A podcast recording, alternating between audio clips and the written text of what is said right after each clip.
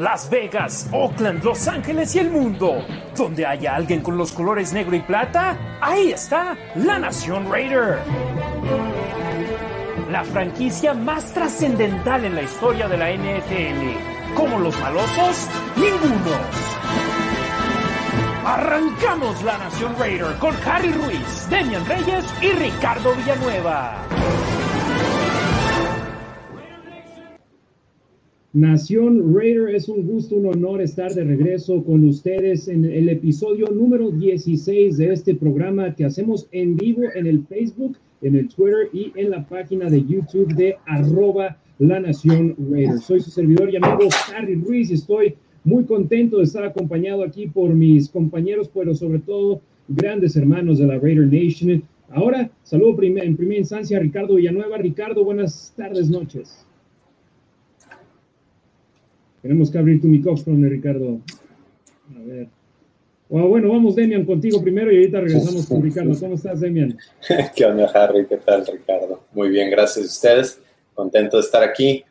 Ya poder hablar un poco más de Raiders, de algo sustancial, de lo que vimos el fin de semana y lo que, y lo que sabemos que sucedió en estos últimos dos días en Los Ángeles. Efectivamente, sí, ya los Raiders disputaron su primer partido pretemporada el sábado pasado frente a los halcones marinos de Seattle, que marcó también el primer juego en la historia del estadio Allegiance con aficionados en las tribunas. Ricardo Villanueva, ahora sí, ¿cómo estás, hermano? Hola Harry, hola Demian, Nación Raider, buenas noches. es un orgullo otra vez, muchísimas gracias por la invitación. Y sí, vamos puntualmente a, detallar qué fue lo que pasó en, en, el partido. A mí personalmente me agradó mucho la defensa, pero bueno, ya ahí vamos a ir viendo conforme vaya saliendo y pues adelante. Es que después de lo que hemos visto de la defensa de los Raiders en el 2020, ya cualquier mejora nos trae un gran sabor de boca y queremos invitar a todos aquellos que nos están viendo en vivo en Facebook, en Twitter y en YouTube que compartan el video, que le den like, que le dejen saber a sus amigos que estamos ya en vivo para que nuestra comunidad siga creciendo y para así poderles traer todavía mucho más contenido de todavía mejor calidad. Aquí intentamos informarles de lo que es y por supuesto estamos enfocados 100% Raiders, 100% en español. Y comenzamos hablando del partido pretemporada, es lo que todos queríamos hacer en lugar de estar haciendo análisis de la plantilla de jugadores que ya han sido cortados recientemente es querer hablar de las acciones. Y Ricardo Demian, eh, la ofensiva estuvo con un mariscal de campo en todo el partido, Nathan Peterman. ¿Por qué? Porque Marcus Mariota estuvo fuera de actividad en el último par de entrenamientos de los Raiders en la semana previa al juego contra los halcones marinos de Seattle. Y la verdad, Peterman no me desagradó tanto, pero también hay que decirlo, estuvo jugando contra los suplentes y contra los suplentes de los suplentes. De acuerdo, a mí me gustó lo que vi de Peterman, pero faltaban 25 jugadores de Raiders, creo que fueron los que no jugaron, y 31 de los Seahawks. Entonces hay que tener eso en cuenta. Me gustó, me gustó cómo comandó la ofensiva, se vieron algunos errores, pero es tu coreback 3. Creo que no está mal para coreback 3. Totalmente de acuerdo. Me, me, me, agradó eso, ¿no? Precisamente que trae buen ritmo.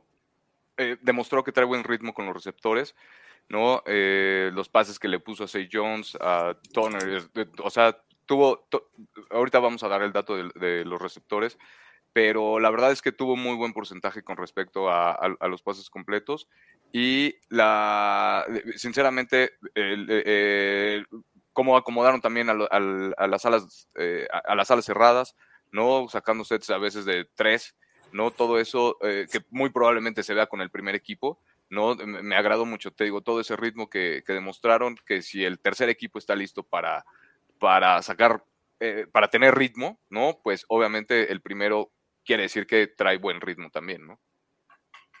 Sin duda alguna. Y hablando sobre el partido de este pasado sábado, Peterman, 29 pases completos en 39 intentos, 246 yardas. No lanzó anotaciones, pero sí una intercepción. Y el que no haya lanzado intercepciones, hay que decirlo, los Raiders tuvieron cuatro viajes a la zona roja y otra vez más de lo mismo del año pasado. Dos touchdowns y dos intentos de goles de campo dentro de la 10, dentro de la zona roja, y eso tiene que cambiar. Afortunadamente vamos a regresar a lo mismo. No estuvieron los titulares, no estuvieron las amenazas de zona roja que los Raiders quieren, pero lo que nosotros como Nación Raider queremos es empezar a ver avance desde ya, lo más pronto posible. Y por lo menos vimos un touchdown de Ragas, un touchdown de Emmons. Y Demian, esto te habla de estos dos chavos jugaron. ¿Por qué? Porque Jalen Richard está fuera de acción por una lesión de pie. ¿Será que Richard está con el tiempo contado ya con los Raiders? A mí no me gusta subirme en ese barco donde la gente empieza a cortar a jugadores, pero creo que este sí tiene su razón de ser. Es, trajiste a Kenyan Drake, le estás pagando una buena lana. Este año no tanto, pero el siguiente un poco más. Pero Richard es tu tercer es tu tercer coreback, tu tercer running back y, eh, y pues no está entrenando y te está costando mucho, no está entrenando, no está vacunado. Hoy vimos un reporte de que los Falcons cortaron a sus últimos dos jugadores que le faltaba por vacunarse. Entonces... Y, ya ahora están en el 100%, entonces ahí vamos a de algo de lo que se hablaba en semanas pasadas. ¿Será que hay equipos que dicen ¿para qué me arriesgo y corto estos dos chavos y estoy con 100% de vacunados? Entonces, Richard, no sabemos si está vacunado o no, pero ha demostrado en veces pasadas en redes sociales que no está muy de acuerdo con la vacuna del COVID. No, no solo con la vacuna del COVID. Yo recuerdo hace unos años eh, o el año pasado dijo, cuando nació su bebé, dijo que no pensaba vacunarlo porque no creía en las vacunas. Entonces ahora con el COVID, pues menos, ¿no? Mucho menos. Entonces, eh, perdón, entonces tienes una lana ahí acomodada a los running backs y que puede ser excesiva. Pues le estás dando mucho dinero a tu tercer running back que puedes usar para un trade al final, bueno, más adelante en la temporada o para traer otro agente libre y puedes darle la oportunidad a un Trey Regas o, o un BJ Emmons que han estado haciendo las cosas bien. Ahora, cabe señalar que Richard es el consentido de Gruden. Gruden confía en Richard, es muy bueno en tercer down, es bueno bloqueando y solo falta que alguno de estos chavos pues, pueda hacer las cosas bien bloqueando, que lo hicieron en el juego. ¿eh? Sí, hubo un par de oportunidades tremendas ahí donde me tocó ver tanto a Ragas como a Emmons poniendo grandes bloqueos que extendieron la jugada para Nathan Peterman. Y Ricardo, vimos el estilo de juego que quieren implementar los Raiders sobre el emparrillado con la ofensiva corriendo el balón, quitándole tiempo al reloj, teniendo un tiempo de posesión de 40 minutos y 37 segundos en contra de 19 minutos y 23 segundos de los halcones marinos de Seattle, 79 jugadas de Las Vegas contra 46 del conjunto visitante.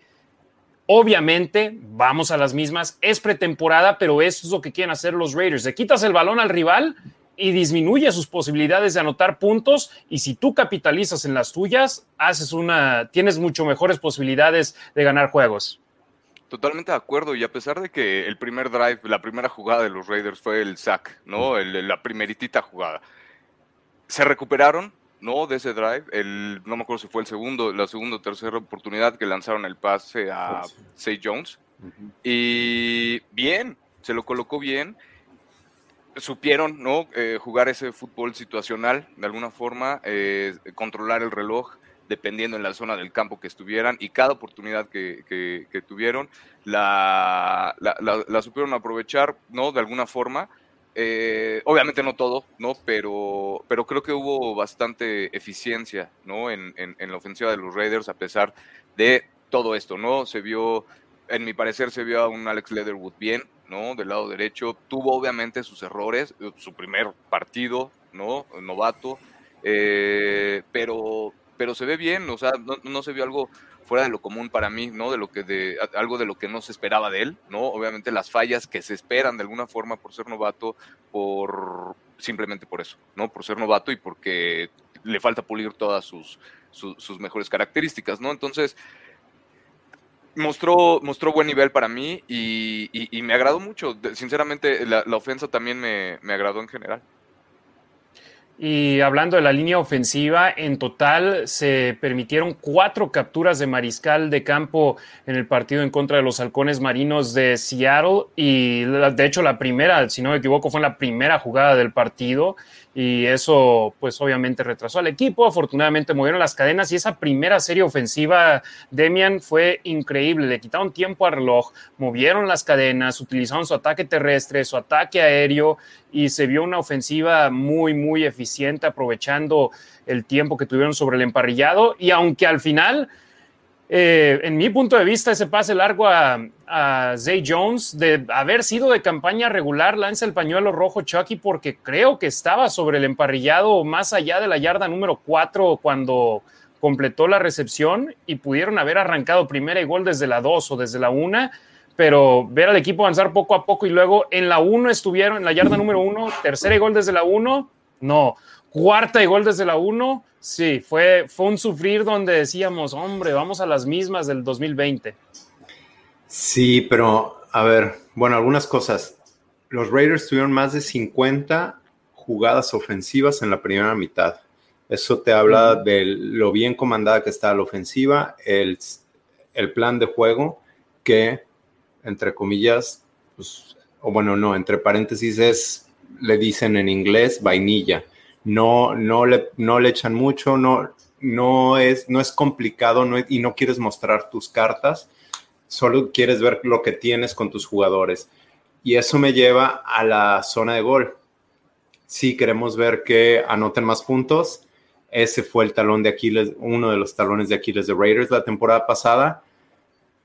Pero también no era momento de mostrar tus cartas. Con tus jugadores de segundo equipo contra jugadores de segundo o tercer equipo del otro y en un juego que no cuenta, no tienes por qué mostrar tus cartas. Y me gustó que corrieron por el lado derecho de la línea, detrás de su primera ronda, y dejaron a, dejaron a Regas uno a uno con el corner y pudo anotar. Me gustó, me gustó al final de cuentas que el resultado de ese drive.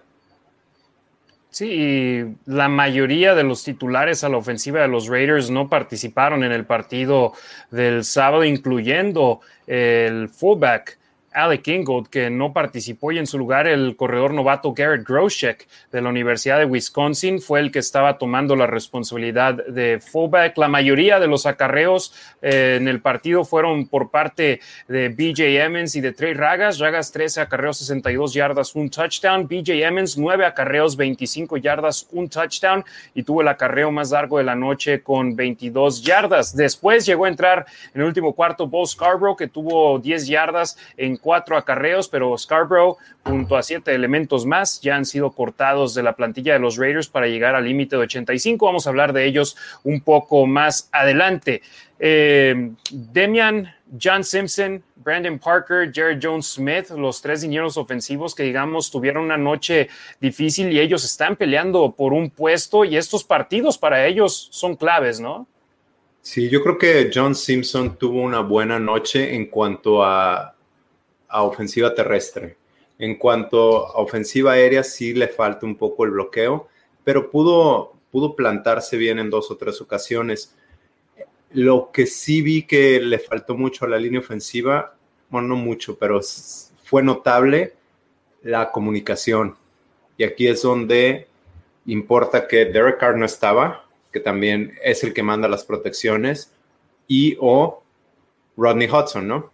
Ahora con Andrew James. A lo mejor Andrew James se vio, se vio bastante bien, decente, pero te falta ese liderazgo y esa comunicación, esa experiencia que tenía Rodney Hudson, que a lo mejor no tiene el poderío que ahora tiene Andrew James simplemente por edad, pero la sapiencia y, y el estudio lo tiene para poder acomodar los dineros. Creo que Alex Leatherwood en dos o tres ocasiones se quedó con el hombre que iba por dentro en lugar de, de por fuera, que era su asignación, en una toda la línea ofensiva desliza hacia el lado derecho, excepto Leatherwood y el, y el ala defensiva o el cornerback, no me acuerdo que está disparando, entra libre a atacar a Peterman. Creo que más bien los errores que vi fue de comunicación. Ah, Ricardo, a ti te pregunto de la defensa en la jugada en la que anotó Seattle, Dan Levitt se vio eh, que batalló. Y de hecho fue la única serie ofensiva donde Seattle pudo hacer buenas cosas y permitió Levitt que anotara en el touchdown. Rasul Douglas también se vio que batalló en la cobertura, pero de ahí en más me gustó lo que hizo la defensa de los Raiders y bueno, también una jugada en el primer cuarto, Damon Arnett, que tenía al jugador ya alrededor de él y después de haber presumido la semana pasada cómo estaba fuerte, se le fue de las manos el jugador. Entonces, ¿qué análisis me das de lo que viste de la defensa? Me gustó, me gustó la defensa en general.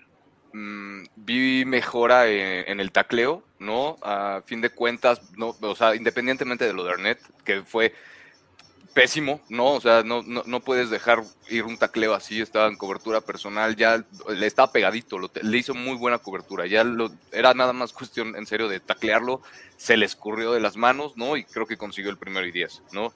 Eh, independientemente de eso, decía, por ejemplo, vi el tacleo de Amick Robertson en el cuarto cuarto, ¿no? Creo estaba lesión una pantalla, lección hace una pantalla, pegadita en la zona de gol de, Seattle, y estaba como a 10 yardas y bajó rapidísimo. Y le ganó inclusive a la trampa, ¿no? Bueno, a, la pantalla que, salía y muy bien el tacleo ahí. Vi también tacleo de Javin White, ¿no? Muy buenas snaps defensivas.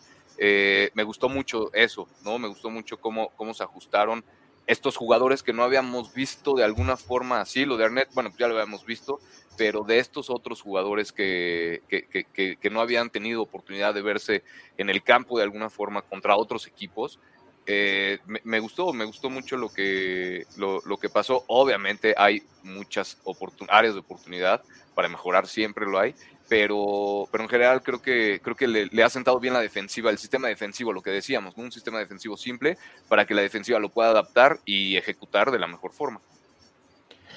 Yo estaba en la cabina de transmisión este fin de semana y de nueva cuenta nos tocó que Eric Allen, el ex jugador de los Raiders, estuviera en la parte alta de la cabina y durante el primer corte comercial me acerqué con él y le, dije, bueno, el segundo, ya cuando la ofensiva de los Raiders, la defensa de los Raiders estuvo sobre el campo y le dije, ¿quién te está gustando más?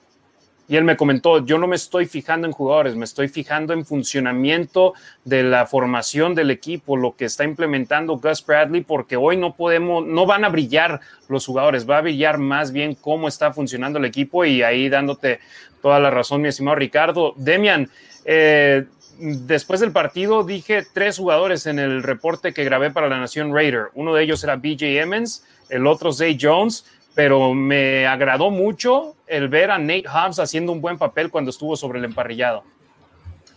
De acuerdo, Nate Hobbs es de los que más se ha hablado en el campamento. Se decía que está jugando muy bien, que está jugando muy rápido, etcétera, y creo que se pudo ver eh, en el juego, ¿no? Sobre todo ese disparo que hizo, que ojo, Bradley es de los que menos usan disparos y este juego estuvo disparando mucho. Me gustó mucho su velocidad, su tacleo, su golpeo, sobre todo en ese disparo que no vende el disparo, el, receptor, el slot no, no se da cuenta, no lo ve, está bien posicionado como si fuera a cubrirlo y dispara rapidísimo, se, ve cómo ataca y le llega al coreback. Eh, me gustó mucho Nate Hobbs, parece ser, digo, no, no nos adelantemos. Recordemos que Nevin Lawson está suspendido los primeros dos juegos. Esa es una de las posiciones que aquí hablamos la semana pasada, que no tiene un titular indiscutible y puede ser de Nate Hobbs. Y si entra los dos primeros juegos y se ve bien, a lo mejor ya no le suelta el puesto a Nevin Lawson. Y no nada más se vio rápido, Ricardo, se vio físico, algo que llevábamos rato sin ver de un esquinero de los Raiders. Sí, correcto. Eh, eh, eh, volvemos a lo mismo, ¿no? Creo que lo supo colocar en, esto, en estos precisos momentos, Bradley, lo supo colocar bien, ¿no? Precisamente todo lo que se ha hablado en el training camp de él, todas las flores que le han tirado de alguna forma, y se vio su ejecución, ¿no? Se vio bien su ejecución, se vio de buen tamaño, ¿no? Comparándolo, obviamente, para las velocidades y para los tamaños ya de, de, los jurados de la NFL, ¿no? Es muy importante lo que dice Demian, la velocidad y la ejecución que tuvo, el, saber taclear al coreback, algo que, por ejemplo, eh, fue una jugada muy similar, en mi parecer, eh, tuvo Jonathan Abram eh, contra Kansas, tuvo a Patrick Mahomes, creo que ya lo, hemos platicado, y lo tuvo de frente, ¿no? Y no se le escurrió de alguna forma. Gino Smith obviamente no es Patrick Mahomes, este, pero tienen más o menos las mismas cualidades. No era la misma jugada, definitivamente, pero, no, pero lo supo contener de alguna forma, no se le escapó. Entonces, para un novato que tenga esa tranquilidad de llegar al coreback y taclearlo bien, ¿no? De hacer su chamba bien, fuerte, como se debe hacer el tacleo, me pareció sinceramente muy bueno. Oye, oigan, chavos, si el año pasado hubo mucha crítica hacia Jonathan Abram en su cobertura, eh, creo que en ese partido habla maravillas que no haya críticas en contra de Trayvon Merrick porque prácticamente no estuvo involucrado en jugadas porque no le lanzaban el balón hacia él.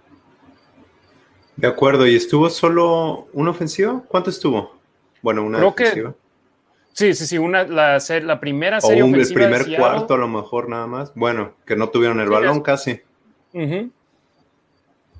Pero, es bueno eso que, que de Merrick no se hable porque no lo quemaron. Claro, y, este, y he escuchado buenas cosas de él esta semana, que ahorita hablamos de eso. Y de equipos especiales, Dominic Everly, 2 de 2 en goles de campo, cortado por el equipo. ¿Pero por qué? Porque Daniel Carlson está de regreso.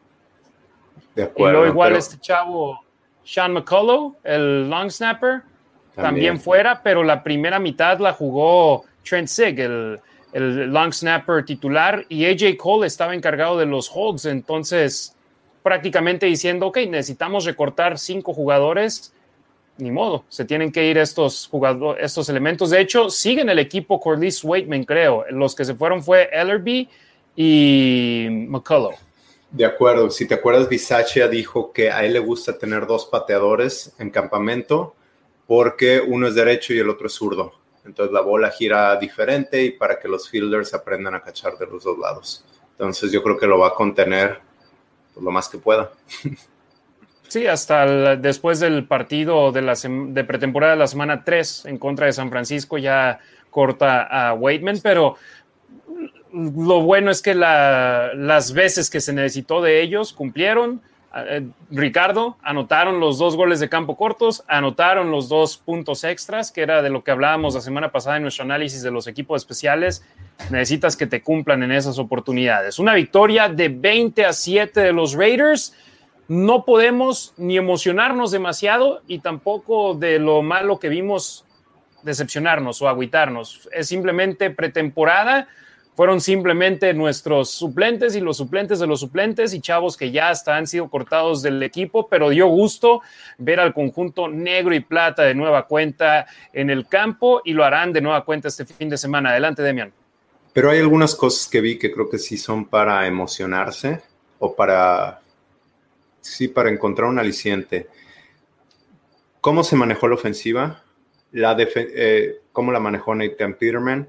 Eh, los corredores, no solo las yardas que ganaron, sino la manera en que corrieron BJ Emmons y, Trey Regas, se podía, no sé, la agresividad, se podía ver cómo estaban corriendo y cómo estaban abriendo los huecos.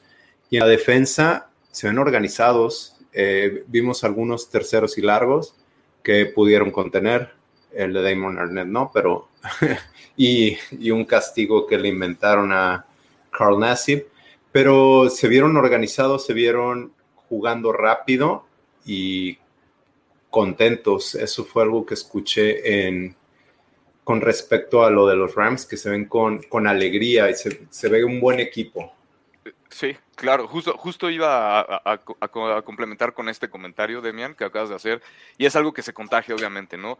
Te va bien en, la semana, después te va bien en el, día de juego, ¿no? Contra Seattle, eh, y, obviamente te sigues contagiando de esa buena vibra, de esa buena racha, de que estás aprendiendo el sistema, de que no es lo mismo que el año pasado, que tienes más contacto con tus compañeros de equipo, que estás más adentrado en todo, ¿no? De alguna forma. Y todo eso de a poquito te va contagiando, ¿no? Entonces va generando esa, esa mentalidad que necesitan los Raiders, ¿no? De, de, de, estar bien, de, ganar, ¿no? De completar los drives, como lo estábamos diciendo. Eh, desafortunadamente, en el segundo cuarto de las dos oportunidades o de las cuatro oportunidades que tuvieron en, en zona de gol, pues nada más convirtieron los, el, los, no es cierto, fueron tres oportunidades, tres tres zonas de goles en tres zonas de goles estuvieron los Raiders y nada más consiguieron los dos, los dos goles de campo, ¿no? Entonces, eh, ojalá hubiera terminado en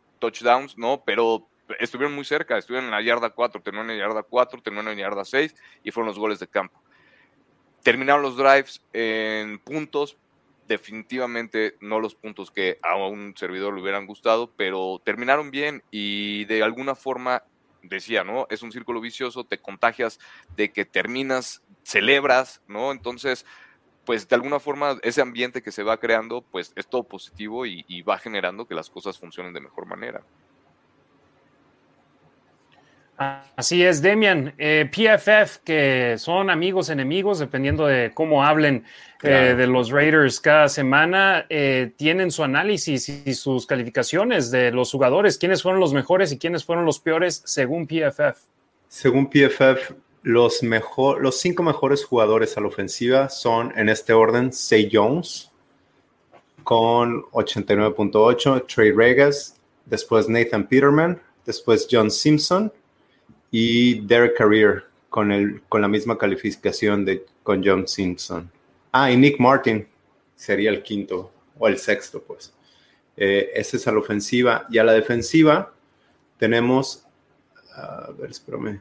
El primero es Cleveland Farrell.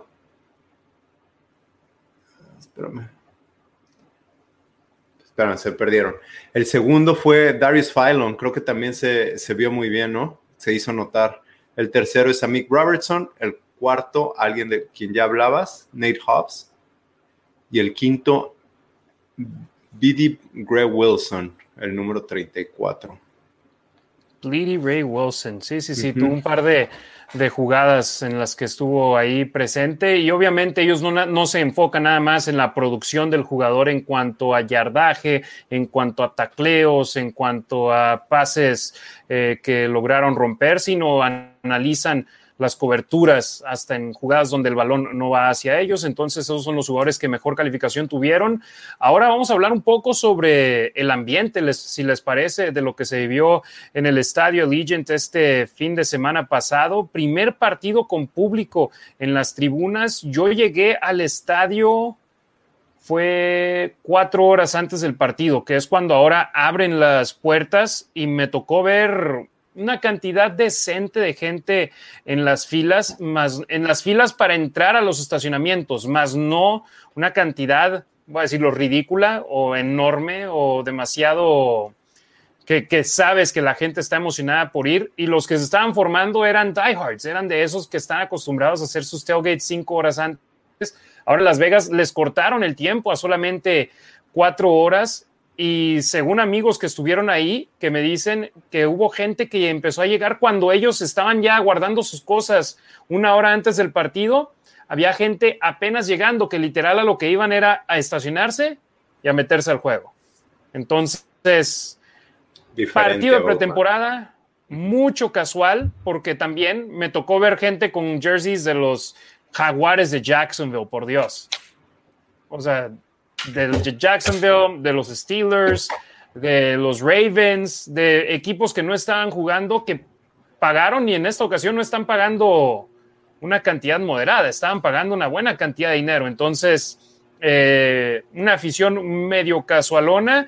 Y vamos a ver un poquito del video que pude grabar ahí sin meterme en problemas este pasado eh, fin de semana. Eh, las introducciones presentaron primero a la ofensiva comunidad, no los presentaron uno por uno y lo más seguro es que eso sucedió porque sabían que no iban a jugar los titulares y que los que iban a jugar de titulares iban a ser los elementos de la defensa. Entonces ahí entraron todos los jugadores a la ofensiva y muy padre, muy espectacular la, entrada y ahí ven las gradas con miles de aficionados en las tribunas, pero también seguía entrando la raza tarde al partido porque los que hacemos tailgate o los que hacíamos tailgate nos quedamos hasta lo último que podíamos para no tener que pagar los precios de adentro. De acuerdo. Sí, ahí ven, por ejemplo, cómo ponen el juego de humo, el juego de luces, el hacer algo diferente a lo que sucedía en Oakland, donde simplemente el equipo entero se iba a una de las diagonales donde estaba el black hole y luego los presentaban y corrían de las diagonales hasta la mitad del campo y tan tan. Pero sí, Pero antes de, Gruden, eh, antes de Gruden entraban por la banca. Pero nada espectacular, nada fuera de lo común. Y ahora le están dando un gran show y ves, pueden apagar todas las luces, eh, poner videos, jugar con las pantallas, hacer todo un show en pleno partido. Ves ahí en el campo estaban jugadores de un lado del campo y jugadores del, del otro. Y en viejos tiempos, en estadios de la NFL y de fútbol soccer, para prender y apagar las luces se tardaban 40 minutos, media hora. Ahora. Uno por uno. Exactamente, como si fuera la luz de un cuarto, sin problemas. Entonces, eh, se vivió un buen ambiente, se vivió un ambiente diferente. Eso sí tengo que decirlo, es diferente. No se va a poder emular lo que se tenía en Oakland, California, ni cerca de poder hacerlo, pero es la nueva realidad de los Raiders. Y yo también algo que dije en el aire fue, vamos a esperarnos a la semana 1. Muchos de los fans hueso, de Hueso Negro y Plata no van a gastar dinero en ir a partidos de pretemporada, porque aparte es gastar en hotel, gastar en avión, gastar en boletos, gastar en tu tailgate, gastar en comidas, y lo va a hacer para uno de pretemporada. Este era especial porque iba a ser el primer partido con público en las tribunas. Pero sí, yo definitivamente no trabajar en lo que trabajo, me esperaría ya hasta la campaña regular, pero buen show pusieron ahí los Raiders en ese aspecto. Y hablando de shows, en el medio tiempo, los Raiders tuvieron a un miembro del Salón de la Fama del Rock and Roll, ahí poniendo el ambiente musical. Allá a lo lejos, en la parte baja de la pantalla, no sé si puedo apuntar aquí con el, no, no puedo. Eh, ves ahí donde tienen el reflector puesto, abajito de, la, de la antorcha, Carlos Santana, eh, miembro de la Raider Nation, estuvo tocando varias canciones, tal vez aventó unos 8 o 9 minutos, eh, le dieron al público pulseras que estaban prendiendo eh, luces durante algunas de las canciones. Ahí ven a Carlos Santana con su jersey, si no me equivoco, el número 21. Eh, ve al fondo, se ve el strip. Esa no es una, una, foto, sino era literal el strip con la noche cayendo, con el sol cayendo. Entonces, o sea, fue, fue algo espectacular. Y ahora lo que yo digo, Ricardo, es, si tuvieron a Carlos Santana en el medio tiempo de un juego de pretemporada, ¿qué demonios van a hacer en el primer partido en la historia del estadio? A Metallica. Metallica o Green Day. Tiene que, ser, tiene que ser alguien, obviamente, pues sí, ¿no? Relacionado con los Raiders, ¿no? De alguna forma. Y si aquí trajeron a este Titán, no, no, sé. Eh, o sea, sí, en serio, me, intriga mucho saber qué van a hacer para, para el primer partido de temporada. Pues sí, ¿quiénes? Bueno, no me acuerdo qué, qué músicos son fans de Raiders. Están los de Metallica, está BJ Armstrong de Green Day también, no sé. Sí, no, pero yo fue donde me quedé. Trataron el partido como si fuese uno de campaña regular porque, caray, ¿quién tiene a Carlos Santana en un show de medio tiempo de un juego de pretemporada? Algo que no sucede, que no se ve y que la verdad sí fue especial. Santana fue parte también del corte de listón que tuvieron previo al partido. Fíjate, Slayer, estoy viendo en los comentarios Phil Core muy ciertos. De hecho, ¿son fans de Raiders? No sabía. El, el, guitarrista me ha tocado estar en el mismo tailgate que él. Ok. Entonces, yo no soy muy fan de Slayer, Ice Cube sería otro también. Pero te iba a decir, no soy muy fan de Slayer, pero ahí estábamos echando cheve y de repente llegaron y se le se tomaban fotos con él. Dije, pues, ¿quién será este cuate? Y luego pregunto a mi amigo, ¿quién es? No, es el este guitarrista. Dije, ah, órale pues. No, como que mugroso, no, para nada. para nada, para nada. No, es uno barbón, ¿no? no me acuerdo. Sí, no, quién sabe si era el de Slayer o no, pero un guitarrista de una eh, banda súper famosa. Yo soy de Metallica, entonces a mí, aviéntame a Metallica, MC Hammer, otra, otra gran opción. Entonces, ya veremos lo que sucede. Yo pensaba que el show iba a ser en el campo y no, lo hicieron arriba en la, en la antorcha. Entonces, eh, vamos a ir viendo ahí cómo se manejan los Raiders en este caso. Tengo, eh, conozco a alguien que trabaja con el equipo de entretenimiento de los Raiders y me dijo, van a hacer muchas cosas hoy que no van a hacer en el partido de la semana número uno, porque en la semana número uno tienen otro show completamente diferente preparado. Dije, no, pues si esto se va a ver espectacular, ya quiero ver lo que sucede en el siguiente partido de, los malosos en, en, casa. Eh, porque ya es que no puedes hacer lo mismo que hacías en, en Oakland, con todo respeto para todos en Oakland, pero necesitas ponerle más espectáculo, necesitas hacer que todo se vea de una manera donde atraigas a todavía más gente que no nada más vayan a ver el juego de fútbol americano, sino a mucho más alrededor. Pero bueno, ¿algún apunte final, algo que quieran saber de mi punto de vista, Demian, Ricardo, de lo sucedido en el estadio el sábado? No, yo creo que ya es todo. La sala de prensa, ¿qué tal? Me ah, imagino que ha de ser también. ¿Qué, te dieron de comer? Chulada. Yo me comí dos hot dogs. Yo soy. Es lo que había. Hot dogs, papitas, lo mismo. Me puedes poner ahí un buffet y yo me voy a ir sobre los hot dogs. Están, están deliciosos, unas palomitas, dejan mucho dulce, pero intenté quedar un poquito alejado de ellos porque luego vamos a, explotar. Pero nada, muy, muy padre. Una franquicia de primer mundo tiene que tratar a la prensa de, buena manera. Entonces, afortunado de, de poder narrar los partidos. Fue mi primer juego narrado este pasado sábado con el primer y tercer cuarto. Y muchas gracias a todos los que estuvieron ahí al pendiente. Me tocó escuchar varios, bueno, ver varios mensajes por medio de Twitter, de Facebook, de Instagram y les agradezco mucho. Y ahí siempre voy a estar grabando para tenerles algunos highlights de lo que sucede en el partido en español con la transmisión oficial de la red radial de los Raiders. Y es igual que esta página, por la Nación Raider para la Nación Raider. Hacemos nuestro mejor trabajo para llevarles un producto de calidad que ustedes puedan disfrutar, hermanos y hermanas de la Raider Nation. Escuché, escuché quejas de gente sobre las filas. Dicen que duraba mucho la fila para ir a comprar cheve, la fila para ir a comprar comida, la fila para... Entonces, poco a poco eso me imagino va a ir mejorando. Eh, y simplemente es conforme se van adaptando al sistema de los aficionados, porque Demian, yo no sé tú, pero yo cuando entro a un estadio de fútbol americano, lo primero que hago es me compro dos aguas y es todo lo que me compro dentro del estadio. Porque ya comí afuera, ya tomé afuera, no quiero estar perdiéndome una jugada, dos jugadas, una serie, dos series por estar en una fila. De acuerdo, de acuerdo, así me pasó el fin de semana que fui a ver a los Bears. Eh, estábamos haciendo el tailgate y alguien nos ofreció comida y mi amigo y yo le dijimos a nuestros hijos, coman ahorita porque allá adentro no hay, ¿eh? Y ya mal entramos y el otro niño, tengo hambre. No, le te fregaste hasta la hora de salir.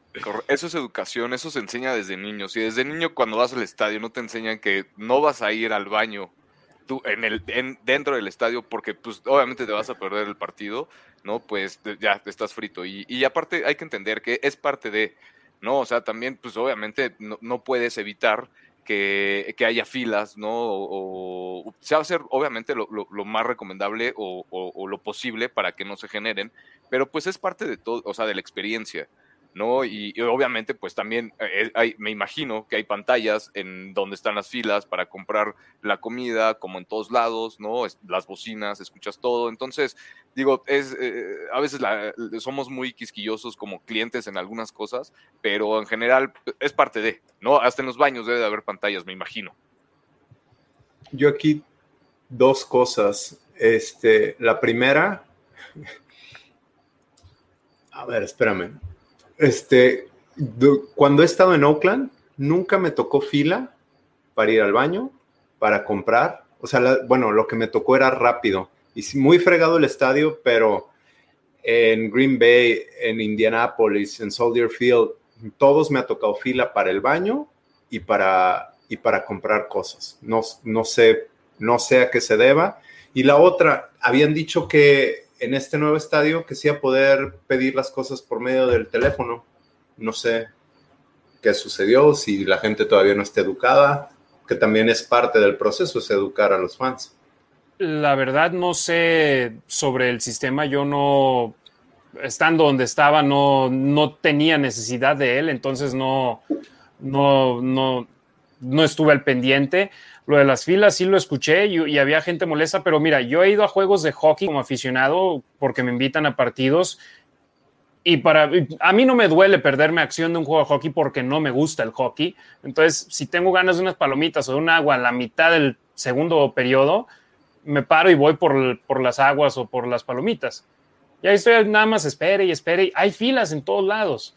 La cuestión es, quieren hacer las cosas un poquito más efectivas en partidos futuros. Otra cosa que también quería apuntar es la afición tiene mucho por aprender, pero lo mismo pasó cuando empezaron los juegos de hockey. Yo estuve en Las Vegas en la primera temporada de los Golden Knights de Las Vegas en hockey, donde por medio del eh, sonido local los educaban con varias cosas de lo que pasaba. Ajá. Los vi haciendo y, ruido con la ofensa de Raiders.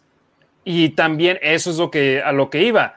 Cuando la ofensiva de los Raiders estaba sobre el campo y pasaba una gran jugada, la recepción de Say Jones, se emocionaban, hacían, hacían ruido y luego primera y gol desde la 4 y todos, todos de pie aplaudiendo, gritando, emocionados y es de, no, es al revés, Shh, cállense, cállense. Aquí a la, la gente cuarta, que nos escucha, diles, no, no hagan eso, por favor. ¿eh? Exacto, cuarta y gol desde la 1, Demian, y todos parados y yo así de, no, podías ver a Nathan Peterman con las señales de, hey, shh, Sí. Haces para arriba es para hacer ruido, haces para abajo es que se callen. Y yo decía, el quarterback no es el que tiene que estar diciendo esto.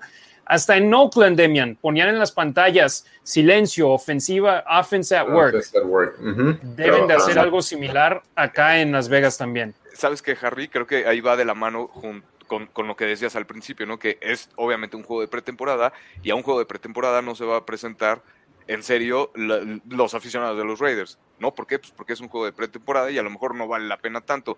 La gente que sabe de fútbol americano, que se va a ir a sentar durante los partidos de los Raiders, definitivamente sabe cuándo hacer ruido y cuándo no. No, hay que entender también que obviamente pues no están eh, o sea, es una ciudad nueva que no está acostumbrada a tener, obviamente, fútbol americano y que a lo mejor no saben mucho del deporte, ¿no? Entonces, eh, creo que va a estar medio, medio sabrosa esa, esa combinación, pero a fin de cuentas, eh, todo es catártico y, y, y, siempre te contagias, ¿no? De, de, de, la emoción. Entonces, de alguna forma, es este, muy, muy entendible, yo creo, cuándo hacer ruido y cuándo no.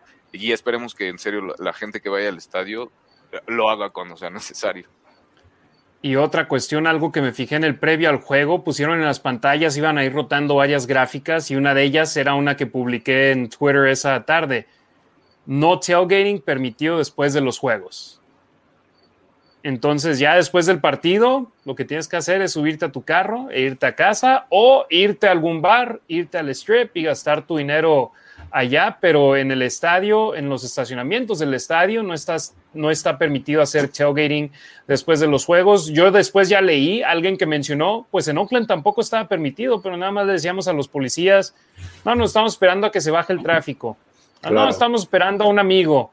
No, es nada más de esto. No, no, dabas tu excusa y te dejaban un rato ahí para, para que cotorreas, que también es cierto, los estacionamientos se tardan mucho en vaciar, entonces... Uh -huh. Entonces ahí pueden encontrar la manera de poder vencer al sistema, pero oficialmente el tailgating no está permitido después del juego. Y, y espero oye, ahora. Y, perdón, y no hay, hay, hay, es que tengo entendido que hay, hay bares, ¿no? Por ejemplo, donde está la Raider Image, eh, no. por ahí también no, no había o bueno, unos... En la parte de alrededor de la antorcha hay un bar, es okay. un área de bar, pero después del juego de hecho, por ejemplo, en los de, en el cuarto. era lo que te iba a decir, después del tercer cuarto tienen que parar las bebidas de alcohol. Creo y haber leído que en las suites no, en las suites y en otro lado no. Y, pero el resto del área, estadio. Áreas sí. exclusivas, sí. El estadio en Estados Unidos tiene una situación de que tu evento, X cantidad de tiempo antes de que termine, tienes que parar las ventas de alcohol. Y ya después, si empiezas otro evento en el estadio, entonces ya puedes hacer venta de alcohol. Por ejemplo, el equipo de soccer en Las Vegas, 15 minutos antes de que acabe el partido, dejan de vender alcohol, pero tienen una fiesta post juego donde te pueden vender alcohol. ¿Por qué? Porque eso ya califica como otro evento. Entonces, eh, pues si los Raiders quieren hacer otro evento en el estadio, eh, ya ahí, ahí, sí podrían vender chévere, pero a mí lo que me suena es de que quieren que la raza se vaya al strip y gaste su dinero ahí en MGM, en lugares de Caesars que son patrocinadores y que sigan la fiesta allá y no en las inmediaciones del estadio. Eh, me parece eso es todo lo que tenía que decir sobre el partido del sábado. Una última pregunta. ¿Supiste de algún evento previo al juego, los días previo al juego, fiestas? En la pretemporada no las hubo, eh, ni por parte del equipo ni por parte de los aficionados. Como que se la llevaron tranquilos, sabían que, que era pretemporada. Me topé yo al Gorilla Reel el sábado, cuando, el viernes, cuando fui a recoger mi, mi acreditación. Y creo que también parte de ello fue que era en sábado el partido. Cuando es el sábado, te vas el viernes, que todavía es día laboral, entonces tal vez llegas un poquito tarde, te vas a tu hotel, descansas, te vas al juego el siguiente día. Pero cuando un juego es en domingo o en lunes, te puedes ir el fin de semana, el viernes en la noche y el sábado tienes todo el día para parrandear. Y yo sé, por ejemplo, el Monday Night, que, es, que hay el 13 de septiembre acá, eh, hay fiestas programadas el sábado y el domingo por los fans, por los grupos de fans y el equipo oficialmente de ellos no creo que haya pero, pero sí va a haber muchos eventos alrededor de ese Monday Night. Ok, esa era mi pregunta. Ahí me las vas apuntando.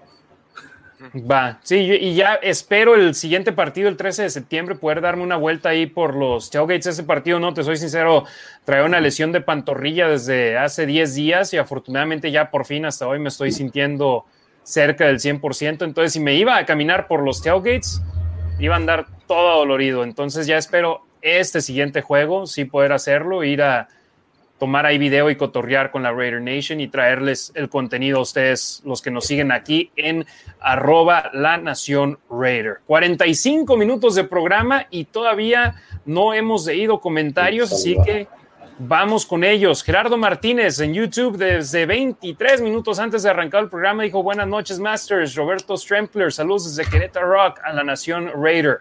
Marco Álvarez, nuestro primer comentario de Facebook dice Raider Nation for Life. Obed Isla, saludos Harry, Demian y Ricardo desde Monterrey. Luis Reyes, saludos Harry, Demian y Ricardo. Ricardo Estrada, Raider Nation Chihuahua, saludos. Ignacio Soto, hola Harry, ¿cómo viste el triunfo de la Nación? Saludos desde Tlaxcala, ¿viste bien al equipo? Ya hablamos de ello y me parece que sí. Marco Álvarez, Álvarez saludos a los tres. César Calle Cruz, eh, César Calle Cruz, un gustazo verlos transmitiendo. Un saludo a todos los panelistas. Buenas noches, saludos desde Azcapotzalco y felicidades, Harry. Gracias, gracias, César un pato que habla dice Raiders y después no le entiendo al emoji que, pone con un guante de box, a ver si ahí nos puede explicar. Ignacio Alarcón, saludos amigos, los tres malosos, abrazo Harry por tu cumple, gracias, gracias.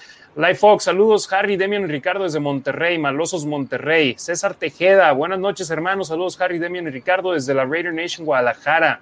Diego López Martínez, saludos Moisés Jiménez, saludos amigos, ya esperando que desglosen la información de esta semana y ahí lo vamos haciendo. Raider Nation Costa Rica, compas, saludos a todos. Harry, felicidades, muchas gracias. Orgullo Raider, eh, todos somos Orgullo Raider, todos los que tenemos en el eh, colores negro y plata. César Tejeda, las 6:48, dijo: En Face no se ven.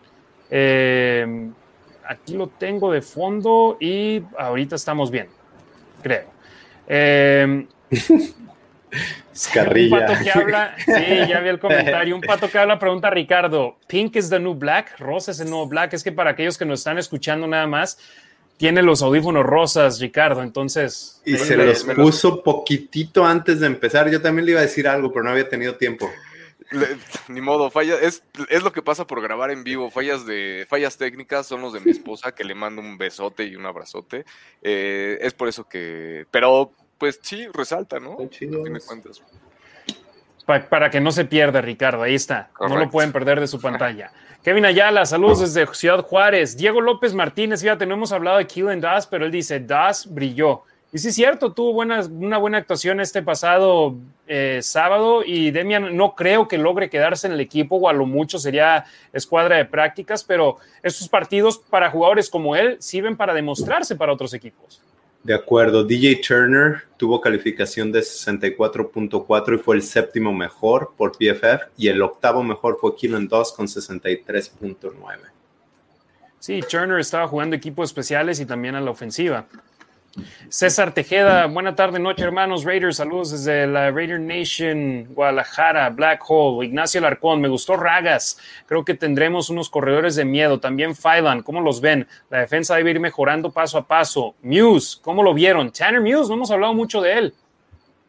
Bien, no, creo que se vio mejor Javin White. Creo que fue el líder tacleador, pero Muse se vio bien. Eh, bloqueó un pase, ¿no? Exacto. César Tejeda, me gustó la ofensiva, la defensiva después del segundo cuarto mejoraron. De hecho, a mí me parece que desde el primer cuarto se vieron, se vieron bien. Nada más esa serie del tercer cuarto de Seattle fue donde sí se, se vieron mal. Roberto Stempler, padrísimos audífonos, Ricardo, saludos. Diego López Martínez, sí, también creo que, a Jalen Richard lo cortan y se lesiona mucho. Esperanza Rodas Nuila, hola Raider Nation, saludos desde Tapachula. Eh, Tavo Romanowski, saludos. Harry, Ricardo y Demian desde Monterrey. Puro maloso. Saludos, Tavo. Raúl Omar Romero Ruiz, jóvenes, un saludo cordial desde Chihuahua. Acomódense un abrazote. César Tejeda, la unidad de corredores será una de las mejores de la NFL. La combinación de estilos y cada uno estará descansado para cuando le toque. Cierto, ¿eh? eh teniendo a, obviamente, Jacobs, Drake e Ingold, pero luego sumándole ya sea a este chavo Ragas o a Emmons potencialmente Richard, que en estos momentos sigue siendo parte del equipo, pero te digo, yo creo que va perdiendo el puesto poco a poco.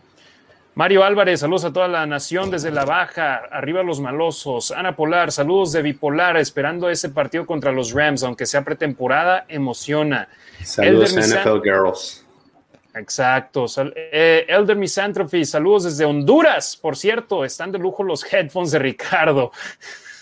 Te traen, Ricardo, ¿eh? te traen. Sí, Dead Hands. Dead Hands dice, hell yeah, go Raiders, pónganse bien acomodado, un abrazote. Moisés Jiménez, Peterman jugó bien, pero no me gustó que no lanzara ninguna vez a la zona de anotación. Eh, son las jugadas que eligen, ¿no? Se las piden. Eduardo Cibrián Covarrubia, saludos Ricardo De hecho, sí lanzó un pase, a la, o bueno, en tercera y gol, en, las, en el segundo gol de campo, sí lanzó un pase, pero fue incompleto y estaba fuera de la zona de anotación del jugador. Creo que era Emmons en la yarda 1 o 2. Eduardo Cibrián Covarrubia, saludos Ricardo, Harry y Demian, hoy desde Big Spring, Texas, The Black Hole Baja México Chapter en casa. Saludos a los malos de Monterrey, Raiders de la Baja, Wrecking Crew Raider Nation de Las Vegas y los Nomads de San Diego. Saludos para toda mi familia Raiders, somos muchos para mencionar. Just win, baby, go Raiders. Pudín Mendoza, saludos trío de Raiders, ¿qué saben de Hunter contra Ramsey? ¿No salieron videos? Vamos a hablar de eso un poco más adelante. Buenas noches a los tres, dice Big Mike. Saludos desde Raider Nation, Estado de México. Anabel Lara, saludos mis hermanos desde la Raider Nation Wrecking Crew Chihuahua y los meros meros. Un abrazo grande. Anabel, un abrazote. Saludos a toda la banda en Chihuahua. Eh, César Tejeda, cuarta y una, pero se la jugaron. Es un porcentaje alto de anotar con la unidad de corredores. Ese no será el problema. De ser campaña regular, ¿se la habrían jugado, Demian? Perdón, repítemelo. Estaba viendo quién era. Cuarta y gol desde la 1. Sí. Sí, ¿Sí? Sí, ya es hora, ¿no? Ya es hora de sacar esos siete puntos. Sí. Y en teoría, si, si tu defensa es mejor, confías en la defensa y por lo menos tienes una buena posición de terreno para la siguiente ofensiva. Fíjate, yo el año pasado hubiera dicho que no, Ricardo, pero este año por la defensa creo que diría que sí. ¿Tú? Mira, yo eh, sí, la, la, verdad yo me lo hubiera jugado igual el año pasado porque era el primer partido. No vamos a suponer que era ya de temporada, no, pero era el primer partido de temporada. Y para ser el primer o uno de los primeros drives en la temporada, la verdad es que sí, como para darle confianza a, a los jugadores, al coreback, yo sí me lo hubiera jurado, jugado y aparte confiar obviamente en la defensa, dejándola en una muy, muy buena posición. Entonces, eh, sí, la neta es que sí me lo hubiera jugado en, cualquiera de las... Algo similar a lo que hizo Jack del Río, perdón, cuando en el primer partido contra Indianapolis, ah, contra los Saints, perdóname, ajá, contra los Saints, ¿no? Que se la jugó para terminar el partido, creo que se la jugó por dos y pues los Reyes ganaron. Edgar Bixler en el juego contra Seattle debo destacar el trabajo de Ragas. Esperó muy bien el hueco y los bloqueos de maravilla. Eso es algo que, por ejemplo, Jacobs hace muy bien también. Es paciente, no es uno que nada más agarre el balón y explota. No, espera a que sus linieros se abran los huecos, aunque el año pasado obviamente la línea ofensiva batalló en ese aspecto. Rodrigo Trujillo, saludos a Chiapas. Guillermo Valpuesta, saludos de Morelia. Excelente programa. Gracias por compartir su información y conocimiento. Go Raiders. Guillermo viéndonos en YouTube, así que véanos también allá a través del YouTube. Edgar Bixer, saludos a los tres. Venga Raider Nation. Jorge Monzón, ¿saben cómo funcionará el tema de las vacunas para los que nos vacunamos fuera de Estados Unidos? ¿Serán válidas? Soy fan de su podcast. Gracias, Jorge.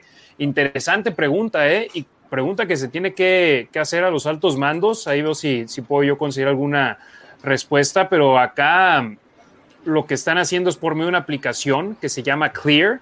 Eh, todo donde te pongas la vacuna acá en los Estados Unidos queda registrado. Mi amigo que con el que vivo ahorita, él se tomó se puso la vacuna hace ya muchos meses y perdió su tarjetita y dijo, ya valió gorro. Pero no, habló al hospital le dijeron una página de internet, se metió, ahí tiene su registro y ya pudo imprimir una página con números que lo verifican como tal y cuando utilice la aplicación Clear, así lo va a poder hacer para, para verificar. Entonces, yo, por ejemplo, viajando de México a Estados Unidos, necesitas una prueba física de que te tomaste la, de que te hiciste la prueba y saliste negativo. Sin, la, sin el papelito no podías salir de allá. Y yo pensaba que era por medio de una aplicación similar a la de Clear y no te, no te dejaban así. Entonces, buena pregunta, Jorge. Veo si puedo conseguir alguna información, porque es cierto, vienen aficionados no solamente de Estados Unidos, sino México, Reino Unido, Canadá, que van a querer venir a ver a los Raiders a Las Vegas. César Tejeda, James se vio bien, debe de tener más confianza. Hablando de Andre James, el nuevo centro de los Raiders. Perdón, déjame añadir, eh, la Legion Stadium dijo que también se va a poder presentar la tarjeta de vacunación física. Entonces, digo, ahí te da un poquito más de entrada a la gente que viene por fuera, pero sí hay que ver cuál es la, la situación oficial. Fíjate, Demian, yo lo que había leído, de lo que me he enterado, es que necesitabas registrarte en línea para evitar, por ejemplo, la tarjetita física. Hay gente que acá ya quiere piratearla y no ponerse la vacuna, entonces. Claro, claro. No, sí, pero ya lo último, después de que lo anunciaron, lo último, ayer o esta mañana, yo creo que ayer fue cuando lo escuché, es que sí se podía físico. Pero es que luego yo también lo que digo, lo que digo es, si de por sí a veces te tardas para entrar al estadio, nada más para presentar tu boleto, ahora imagínate, presentas tu boleto, tu tarjetita, tienes que ver, ok, estamos a 19 de agosto, necesitas haberte tomado tu primera antes del 19 de julio para... ajá, eh, para Lola Palusa tenías que, enseñar tu tarjeta de vacunación o un resultado negativo. Lo enseñé y no, no revisan que sea mi nombre, no revisan, o sea, pude haber impreso 20 hojas y pasarlas y vámonos para adentro. Es la misma, ibas a los casinos acá en Las Vegas antes de que te pidieran traer mascarilla otra vez, todos andaban sin mascarilla. ¿Cómo sabes quién está vacunado y quién no? ¿Por qué? Porque decían, si estás vacunado, puedes estar en el, en el casino. Si no estás vacunado, puedes estar en el casino, pero con mascarilla. Y hay gente que no te están checando. Y yo veo más probable que alguien, que el que esté usando mascarilla ya esté vacunado. Exacto. Exacto. Eh, César Tejeda, muchas de las fallas se van a corregir, para eso sirve la pretemporada. Urbiel Gallego, saludos a toda la banda de la Nación Raiders, siempre de negro y plata. Hashtag bendiciones. Eh, Tavo Romanowski, saludos a los más tumbados de mi carnal César Tímido Ruiz. Mr. J91, saludos desde Guatemala. Saludos. Roberto Fernández, desde Atotonilco, el Alto Jalisco, aquí reportándome como cada semana. Un fuerte abrazo y gracias por la información. Que hoy hubo pelea en el campamento, ¿por qué sucedió? Ya en breve vamos a hablar de las prácticas de los Raiders con los Rams. Héctor Rola, uniéndonos a la transmisión, saludos, otro que nos está viendo por medio de YouTube. Amado Nervo, buenas noches, saludos amigos. Debemos preocuparnos por Incognito Morrow y Jacobs. Vamos a hablar de eso un poco más adelante. Eder Black Cat. Saludos hermanos, excelente transmisión, bendiciones familia, ¿cómo ven a Darius Phylon? Se vio bien en el partido de pretemporada y Demian, a mí lo que, Demian Ricardo, lo que me emociona es ver la rotación. Si tu segunda línea defensiva es Solomon Thomas. Bueno, jugó Quentin Jefferson, pero digamos, Darius Phylon es el que entra en posición de suplente. Carl Nassib y Cleveland Furl, ¿y ellos son tus suplentes? De acuerdo. Bien, ¿eh? Creo que estás en buena situación. De acuerdo. Y no nada más en el papel. Ahorita vamos a hablar de los Rams y ya hablamos de Seattle. Se ve bien. Dale, Rick. No, eso, definitivamente, ¿no? Que, que eh, lo que veíamos, si línea tras línea eh, puedes ir rotando a tus jugadores y de a poco van dando resultados, ¿no? Que se van viendo, no nada más es a lo mejor lo que, lo que los coaches dicen que pasa en el entrenamiento, ¿no? De alguna forma ya se está viendo en el video, ya pueden ver ellos cómo pueden mejorar. Para eso también obviamente sirven los partidos de pretemporada, bueno, cualquier partido, ¿no? Para revisar el video, ver eh, todas estas áreas de oportunidad, ver los ajustes que se tienen que hacer, eh, tratar de ver cómo se puede agarrar mejor ritmo tanto a la defensiva como a la ofensiva, etcétera. Todo esto que, que, se genera a través del video que le va a ayudar a, a los jugadores, obviamente, a, seguir saliendo adelante, ¿no? Y si vemos que aparte los van rotando y pueden jugar con los de primer equipo, con los de segundo y con los de tercer equipo, pues digo, qué mejor, ¿no? Que tengas tanta variedad y tanta profundidad en, en, en, las posiciones, al menos en la línea defensiva, eh, me parece, la verdad, bastante bueno. Nos quedamos con Roberto Fernández de Ike, Yannick, Crosby y Waller son participativos en la pelea. Vamos a ir con eso un poco más adelante. César Tejeda, en la primera captura lesionaron al quarterback, ya no regresó. Eh, ¿De quién? Gino Smith, a Gino Smith, en, no me acuerdo. Sí, pero sí regresó. no, no fue salió por conmoción. ¿no? no, fue, no, fue la captura, después fue la repetición, la, el challenge, el reto de la jugada para ver, porque no era balón suelto entonces le regresaron la posesión a Seattle. En la primera jugada después de esa pausa estuvo McHugh, el quarterback suplente, y en la próxima entró otra vez eh, Gino Smith. Gino nada más se perdió una jugada después de la captura de Hubs y el golpe de Phylan.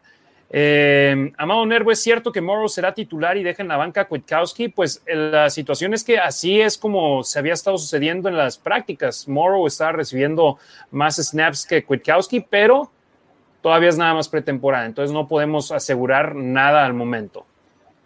Amado Nervo, ¿qué me dicen de la riesca de Raiders y Rams? Vamos con ello.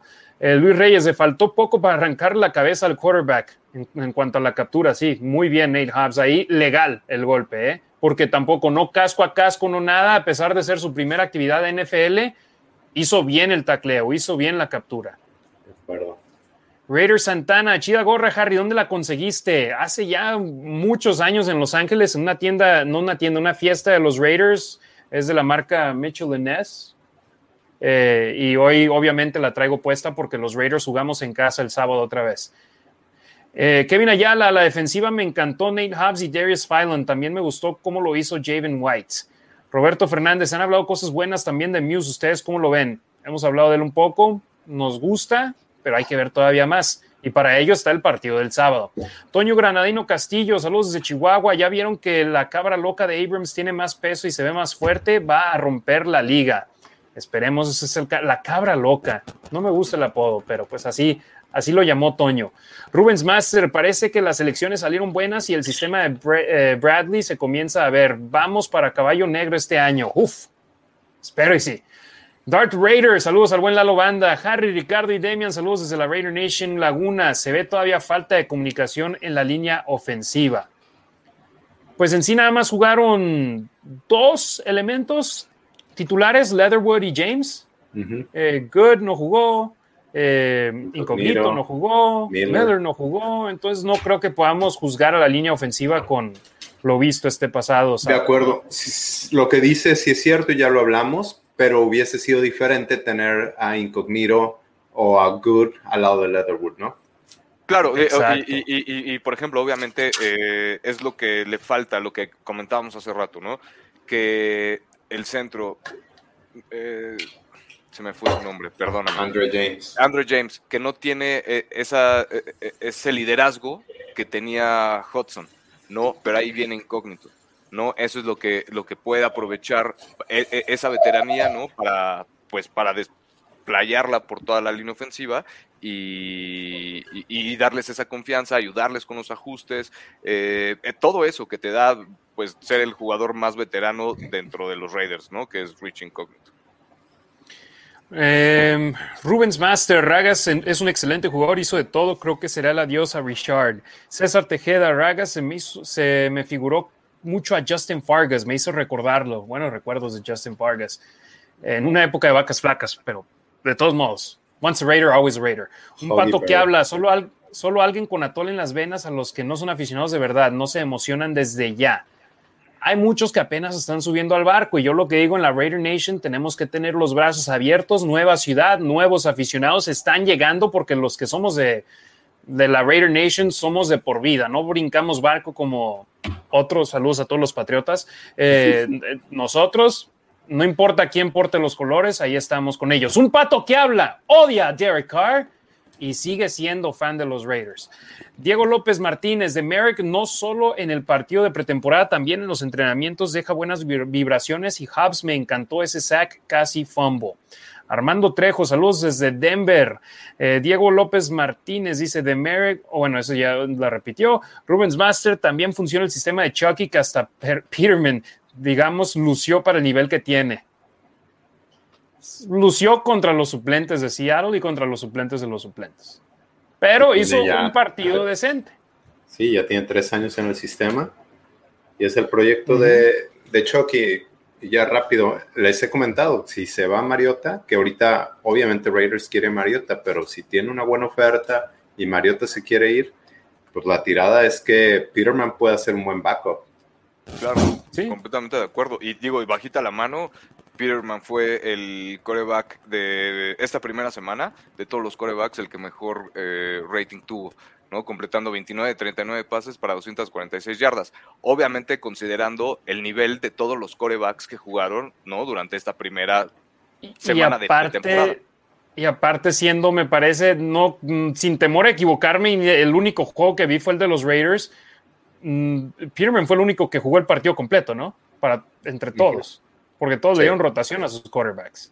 Sí, eh, y, perdóname, y obviamente pues hablaba maravillas de, no sé, de corebacks novatos, ¿no? Lo que tú quieras, pero de verdad eh, Peterman hizo muy buen trabajo a pesar de los errores que tuvo, ¿no? Para ser el coreback de tercer equipo y tener a tantos jugadores nuevos en la línea ofensiva no llegar con jugadores que no habían jugado de alguna forma juntos, ¿no? Como conjunto y, maquilar esa ofensiva que genere puntos, todo eso, la verdad eh, habla, habla bien de, él. Raúl Omar Romero Ruiz, esperemos y no se lesionen y puedan mantener en ritmo toda la temporada porque siempre hay una debacle a mitad de temporada. Kevin Ayala, DJ Turner, les gusta para patadas de despeje para no poner a Hunter Renfro. Yo me gustaría descartar a Renfro para las patadas de despeje, pero creo que él mismo lo quiere hacer. Porque es otra manera. En estos momentos, Hunter Renfro es inamovible del roster de 53 de los Raiders. Nadie le va a quitar el lugar. Pero, por decir, el año que entra, si consiguen a alguien que tiene características similares, se cuenta como Willie Snead este año, más joven, que haga las cosas bien, con Renfro después puedes decir, no solo el receptor abierto en tus terceras oportunidades y en el slot, es un excelente regresador de patadas de despeje y te puede producir así, darte mejor posición de campo. Yo creo que él mismo lo quiere hacer, ¿no? De acuerdo. Y creo que no lo había hecho en, college. Creo que es ahorita ni, ni, en, ni en high school. En high school era coreback. Creo que le está gustando mucho según entrevistas. Ajá, según entrevistas que he escuchado de él. Exacto. Eh, DJ Turner hizo un papel decente, nada espectacular, pero vimos versatilidad de él, algo que pensábamos íbamos a ver de Dylan Stoner, y en cambio es Turner el que está consiguiendo más snaps, más oportunidades de regresar patadas de salida y de despeje. Un pato que habla, Phylon y Hobbs brillaron en, contra Seattle y en las prácticas contra LA. Eh, ah, ya entendí. Entonces, el, primer emoji es un ram y el segundo es un guante. Sí, ya, yo decía, no le entiendo a los emojis de un pato que habla. Pone un golpe a los Rams. Sí, lo fue. César Tejeda, fueron aficionados de otros equipos para aprender cómo se hacen las cosas bien. Phil Core, saludos amigos, ya con ansias esperando la temporada regular, así estamos todos. César Tejeda, mi paisano Carlos Santana de Jalisco, México. Y después llegaban algunos comentarios de gente diciendo a qué bandas o a qué artistas les gustaría ver al medio tiempo. Metallica, dice un pato que habla. Slayer, Phil Core. Ice Cube, César Tímido Ruiz.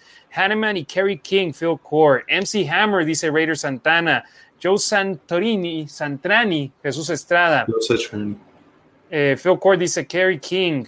Raider Santana, debería ser Ice Cube con la canción de Ain't Not Have Haters. Raider Santana habla de Raiders y de Las Vegas, ya hemos hablado de ellos. Eh, A ver, me perdí acá porque ya ahora sí ya estamos Flotalica. Flotalica, ¿dónde me quedé? Ahí está, Phil Core.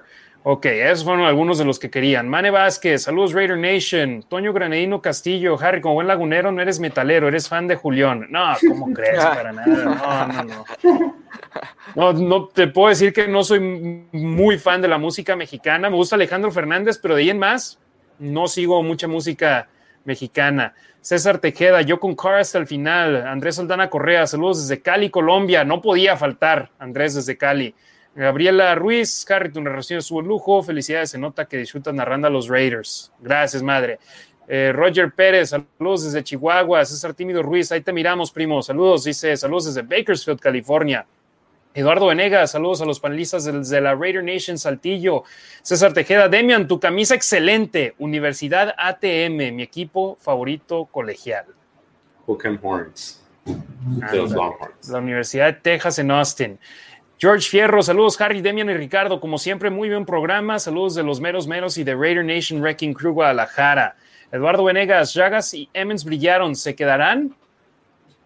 Eh, tenemos que ver más. Todavía faltan dos partidos de pretemporada. Por lo pronto, tanto Gruden y Josh Jacobs hablan muy bien de ellos. Héctor Montoya Berrio, excelente narración, Harry. Saludos desde Bogotá, Colombia. Muchas gracias, Héctor. Roberto Strempler, ¿qué piensan del número 72 de la línea ofensiva? Creo que dejó muchísimo que desear. Jerry Jones, Smith.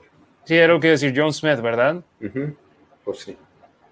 ¿Qué es así? a, ver, pero es el cuarto tackle ofensivo y por lo que sé, por lo que he leído a lo largo de la NFL, en toda la NFL hay muy pocos buenos backups de tackles. Entonces, pues lo mejor que tenemos es Brandon Parker como swing tackle. y, y, Smith será equipo de prácticas o no estará en el equipo. Yo creo que más bien se van a esperar a ver qué cortes hay y de ahí llaman a otro tackle. Sí, a ver a quién pueden agarrar de otro equipo. Si es mejor que Jared Jones Smith, entonces se quedan con él. Eh, un pato que habla más juego a Mariota y a Peterman. Sigamos cuidando a Carr, cuidemos en la banca uno o dos años. ¿Qué pasó? Alf González, saludos Ricardo, Demian y Harry desde Chihuahua. Como siempre, excelente su análisis. Gracias, buen Alf. Baja Raider Red, saludos familia, Rorro Religio, saludos llegando un poco tarde pero haciendo ruido. Raiders, Raiders, Raiders, saludos Rorro. Iván Ferrera, Harry, excelente narración del juego, gracias. Eh, transmites la emoción del juego, es lo que intentamos hacer. Es por la Nación Raider, para la Nación Raider y nos manda saludos a los tres.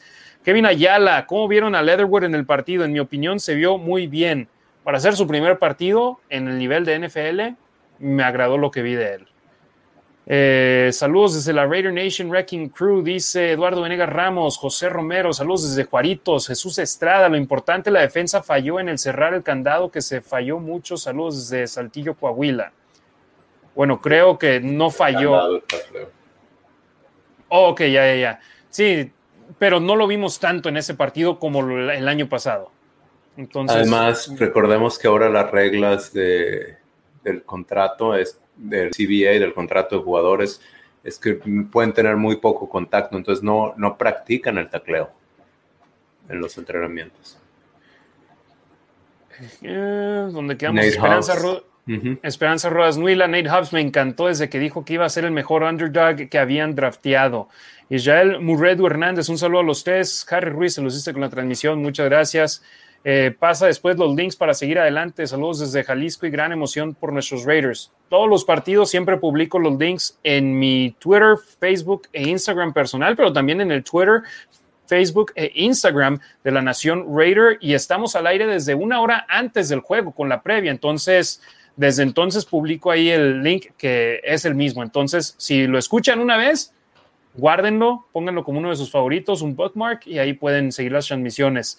Eh, Raider Nation Costa Rica, pura vida, más, me tuve que desconectar al inicio, pero luego me pongo al día en Spotify, ¿sí? Escuchen el programa en Spotify si no nos pueden ver en vivo. Ignacio Sainz Borella, la defensa se ve muy diferente, más rápida y muy agresiva, se ve la mano de Gus Bradley. Algo de lo que se ha hablado poco es que del depth chart de la semana pasada, 14 de los 22 jugadores titulares han sido drafteados por el equipo. Es cierto, yo estaba de hecho haciendo mis apuntes de los jugadores que había tanto a la ofensiva como a la defensiva que han sido drafteados por los Raiders y poco a poco se va viendo la mano tanto de John Gruden como de Mike Mayak, que han estado haciendo los últimos drafts de este conjunto negro y plata y de mucho, mucho que hablar eso, ¿eh? Y también podemos agregar a Carl Joseph, que si bien no es titular, también fue drafteado por los Raiders, se fue, pero volvió.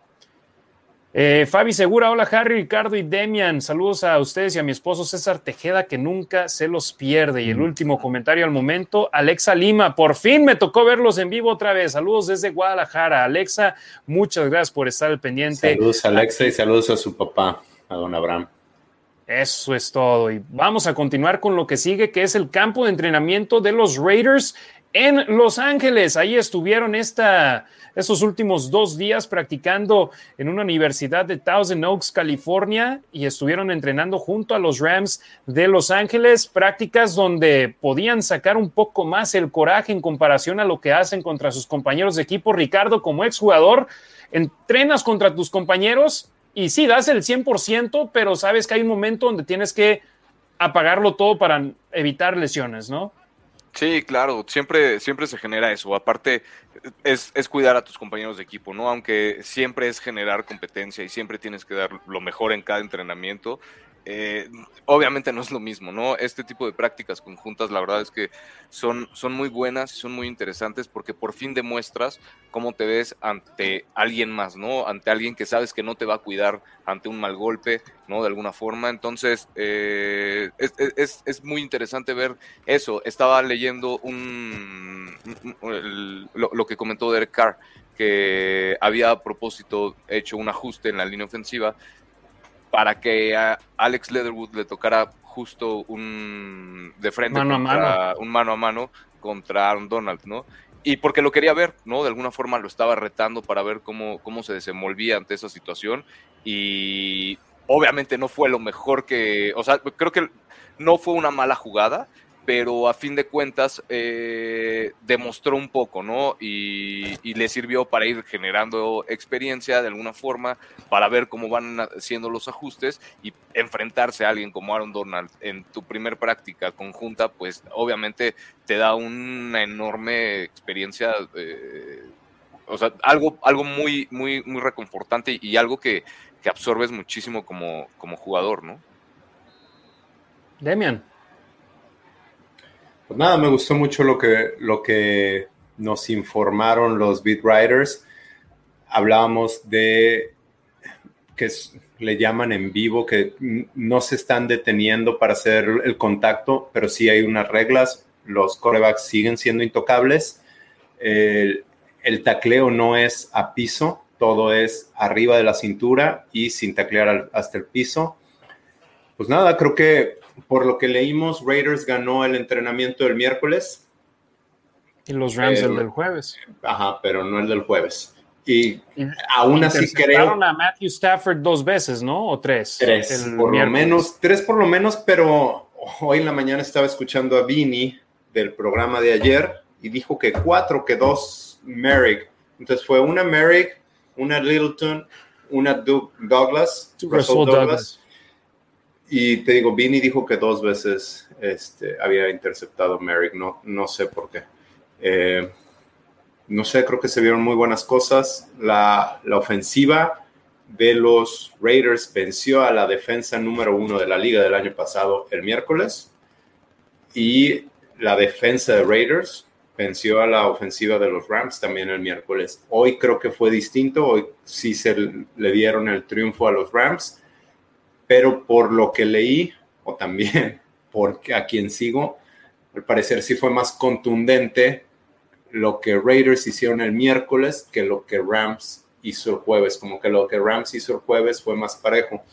Ahora, algo que quiero comentar, eh, Vinny Bonsignor estaba cubriendo a Rams hace dos años cuando fueron a Napa a tener la, eh, a tener la, práctica, conjunta con Raiders y dice que los mismos directivos y coaches de Rams, la gente con la que él tiene contacto, no me acuerdo qué palabras usó, pero dijo, no es que se burlaran de Raiders, pero sí no le veían ni pies ni cabeza a ese roster que tenía novatos como Max Crosby, Josh Jacobs, eh, Clellan Farrell, Abram, pero que este año se ve esas mismas personas dicen que es noche y día la diferencia entre el roster de Raiders con, que están viendo ahorita al que vieron hace dos años.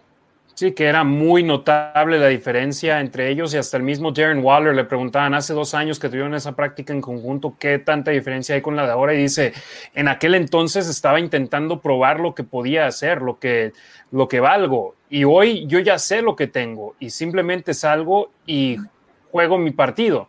No intento brillar ni nada, simplemente salgo y hago mi trabajo y eso, con eso hago lo que hemos visto en videos entonces, o sea, los propios jugadores pasan de querer impresionar a saber lo que traen.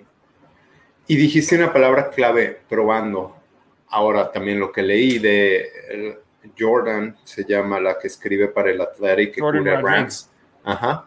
Ella, al parecer, lo que estaba haciendo Rams el día de ayer, estaban, estaban intentando cosas nuevas y estaba Matthew Stafford eh, tratando de lanzar la pelota en espacios más cerrados, a ver, a ver qué podía hacer, porque aquí es donde puede, puede tener una intercepción y no pasa nada. Quizás, quizás en un juego no necesariamente se vaya a ver la diferencia entre que Raiders es mucho mejor que Rams, sino algo más parejo y los coaches son un poco más conservadores en cuanto a eso. Jalen Ramsey contra Hunter Renfro, ¿a quién le creemos? al jugador que estaba en el campo o a los que vieron el entrenamiento y que dicen que Hunter Renfro le dio en gran parte una arrastrada a Jalen Ramsey. Ramsey está enojadísimo porque dice, ah, caray, me ganó una jugada, pero de ahí en más no me ganó más. Pero todos los que lo vieron dicen que hubo múltiples jugadas donde Hunter Renfro le ganó la partida a uno de los mejores esquineros de la NFL. Por lo que leí, una de las razones es que es el sistema de los Rams, que sí estaba colocado en el slot, pero no era su jugador en una de esas.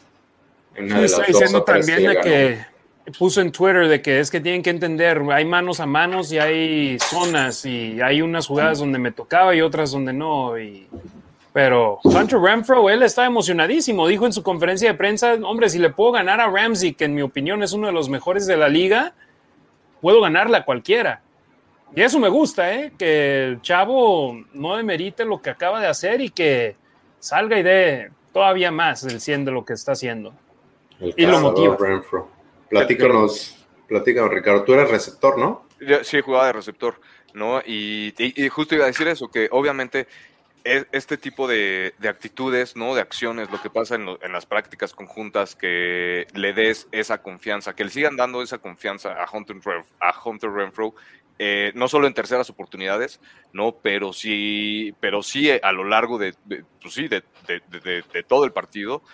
Me parece muy bueno que haya quemado a Jalen Ramsey en una práctica conjunta, que los jugadores lo hayan visto, todo eso vuelve a lo mismo, ¿no? Te contagia de, esa, de ese positivismo, de, esa buena vibra, de que te estás dando cuenta de que las cosas te están funcionando. Y digo, la verdad es, te, te, da mucha vitamina, ¿no? En general, ¿no? Hace muy buena química dentro del vestidor y digo, la verdad es todo positivismo, la verdad es que está muy, muy, interesante que haya podido quemar, haya sido o no su asignación, lo que sea, ¿no? Los jugadores lo vieron y por algo se está hablando tanto del tema, ¿no?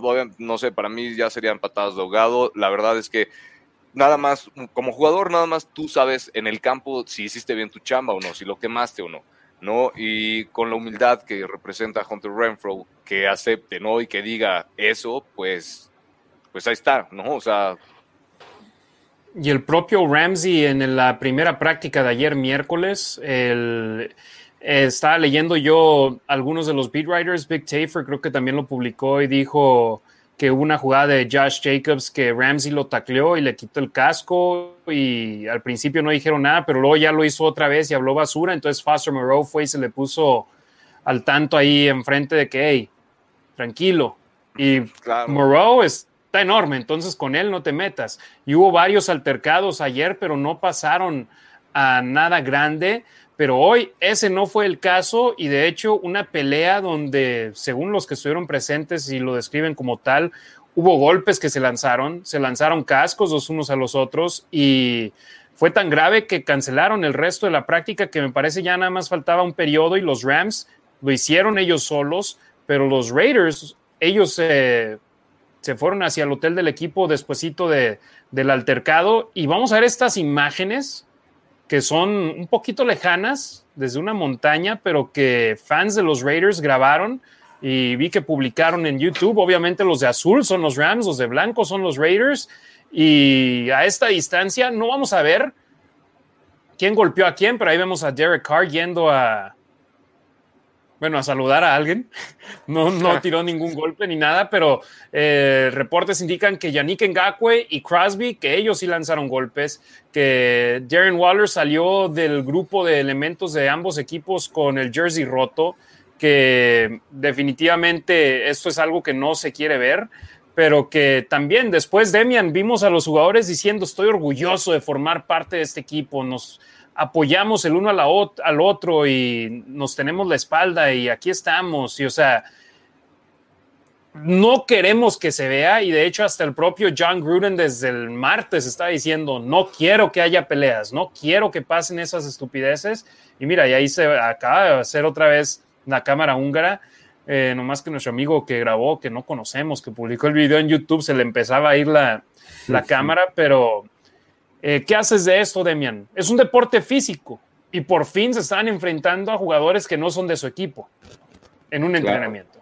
Son cosas que suceden y pues nada, digo, Max Crosby amenazó que iba a suceder eso. Dijo que lo bueno, que ahorita es cuando puede, ahí está Max Crosby, ah, que ahorita es cuando pueden tirar golpes y no pasa nada. Eso lo dijo ayer en la entrevista. Y, no le preguntan. Ajá, y le preguntaron, ¿te refieres a que no te multan, que no te expulsan? Y dijo, sí, no pasa nada, aquí podemos tirar golpes, no pasa nada. Y realmente no pasa nada porque tienen utilería, están equipados, no pasa nada. Simplemente sacas el enojo y como dijo Gruder, es una estupidez, pero también se entiende. Sí, Ricardo, cuando juegas fútbol americano no estás, con todo respeto, no estás jugando a las muñecas. No, claro que o a los soldaditos. exacto, y obviamente es, eh, es ver quién es el mejor, ¿no? Y si estás compitiendo en, eh, en, esas prácticas conjuntas, ¿no? Empiezas a lo mejor 7 contra 7, ¿no? Entonces ya te empiezas, empiezas a, a, enfrentarte pues contra el perímetro, ¿no? Si eres receptor, por ejemplo, y, y desde ahí, aunque no los conozcas, recordemos que es que la tercera o la segunda práctica conjunta que llevan la segunda práctica conjunta, ¿no? Entonces ya hay unos que se traen ganas. ¿No? Entonces, es, mucha competitividad, muchos están jugando su chamba y aparte de eso le sumas el que esa mentalidad de que quiero, quiero ser el mejor, ¿no? Y de que lo quiero demostrar porque me están viendo, obviamente, pues va a generar este tipo de cosas, ¿no? Por eso de alguna forma se espera. Como jugador, obviamente te esperas que pasen este tipo de cosas y aprovechas también como jugador, ¿no? Que pues no va a haber multas, ¿no? Que puedes tirar muchos golpes de alguna forma y pues e, e, esas, esas peleas ahí cuando se hacen las bolitas, la verdad es, es muy interesante, es, es parte del deporte, la verdad, o sea, pasa, desafortunadamente pasa, ¿no? Pero pues es parte de... Lo que sí hay que mencionar, algunos altercados que se dieron eh, ayer fueron Rich Incognito, uno de ellos, Sí, la ofensa, la ofensa 1 de Raiders contra la defensa 1 de, los Rams, pero fue, fueron pocos. Los que, los más bravos o los más grandes fueron los equipos especiales. Yo te les pregunto, ¿quiénes están los equipos especiales? Sí, los jugadores que están intentando quedarse con un puesto del, 52 o el 53 en un equipo. Entonces, y eso fue lo que pasó con los Raiders. Los dos jugadores que se apuntaron en la bronca fueron Rasul Douglas y Roger Teamer. Entonces, ellos dos están viendo el roster de afuera hacia adentro y lamentablemente creo que para ellos el que hayan iniciado el altercado les va a jugar más en contra que a favor. Ok, no supe de esta. Ayer fue dos jugadores de Rams plancharon a Mick Robertson en la banca de Raiders. Hombre, planchalo en otro lado, no enfrente de donde hay 40 jugadores, hay que ser más inteligente que eso. se lo llevaron hasta la banca y ahí es donde, donde se inició. Sí, lo que por ejemplo sería una conducta antideportiva en un partido, en la práctica lanzas un pañuelo, pues que la siguiente jugada va a ser igual, ya está todo con el guion, entonces no puedes afectar de gran manera lo que suceda ahí. Y ahora se van, a, enfrentar otra vez, pero en un partido. La situación es, como lo menciona Demian, la mayoría de los altercados fue entre jugadores titulares el día miércoles y ellos no van a jugar. Ramsey no va a jugar, Crosby no va a jugar. Eh, Jacobs, que no tuvo un altercado, pero ahí estuvo, no va a jugar. Moreau no va a jugar. Estos chavos que tuvieron las broncas, pues van a proteger, pero para su propio estado físico. Ya estos dos partidos, Demian, bueno, estos dos días, Derek Carr dice, fueron más productivos que los juegos de pretemporada. Y aquí se los estuvimos diciendo muchas veces. Estos dos días es lo que queríamos saber, cómo la unidad número uno de Raiders se podía medir con, la unidad número uno de los Rams. Y Ricardo, por lo menos los reportes del primer día fueron alentadores, el escuchar que la defensa no solo fue competitiva, sino que hasta venció en muchas ocasiones a la ofensiva de los Rams. Totalmente de acuerdo. No, no, sé cuánto tiempo había pasado que no se habían dicho comentados, comentarios positivos ¿no? de, la, de la defensiva de los Raiders. Probablemente desde que, desde que salió Khalil Mack y pues ahí va, ¿no? están demostrando, aunque sea en un periodo corto de tiempo, de una semana, están mostrando esa continuidad con dos equipos diferentes, ¿no? Lo que me gustó mucho, lo que se vio el sábado contra Seattle, es todos estos días que han estado entrenando en las prácticas conjuntas, lo que se ha dicho de la defensiva, obviamente se conecta, ¿no? Con lo que ha pasado, con lo que pasó el fin de semana y pues no es mentira, ¿no? Ahí está, ahí están eh, demostrando los de primer equipo de los Raiders contra los de primer equipo de, los Rams que el talento está, que están haciendo a lo mejor por el momento los ajustes necesarios, al menos para salir avantes en las prácticas conjuntas, ¿no? Entonces, me, me, parece, me parece muy bueno, me parece que tienen que aprovechar, obviamente, lo más que se pueda, dejar los jugadores que se están buscando su chamba dejar de, buscar este tipo de altercados que obviamente no les benefician y aprovechar más, aprovechar las repeticiones, aprovechar que tienen enfrente a otro que también se está jugando la chamba y que, pues, no sé, sacar, sacar el mejor provecho de, estas situaciones porque te queda a lo mejor una semana, no sabes si dentro de 15 días vas a seguir en el roster. ¿no? Entonces son muchas cosas que, tienen que aprovechar para, pues, para quedarse con un lugar en el equipo. Oye, ahorita voy a aprovechar el silencio. Eh, G. Gordoa nos pide que le mandemos saludo a Alexa, su hija, que para que ya se vaya a dormir. Saludos, Alexa. Saludos, Alexa. Buenas noches. Y también pide que rifes los audífonos. Yo digo que si los rifas, que mejor se los regales a ella. Te traen, Ricardo, te traen. No, para Alexa, para su hija. Para Alexa. vamos a ver. Si se porta bien Alexa, le vamos a ver. Si se va a dormir ya, lo veremos, lo platicaremos. Tal vez sí. Eh, vamos a ver más comentarios, a ver dónde nos habremos quedado. Con el buen Harley, después Ignacio.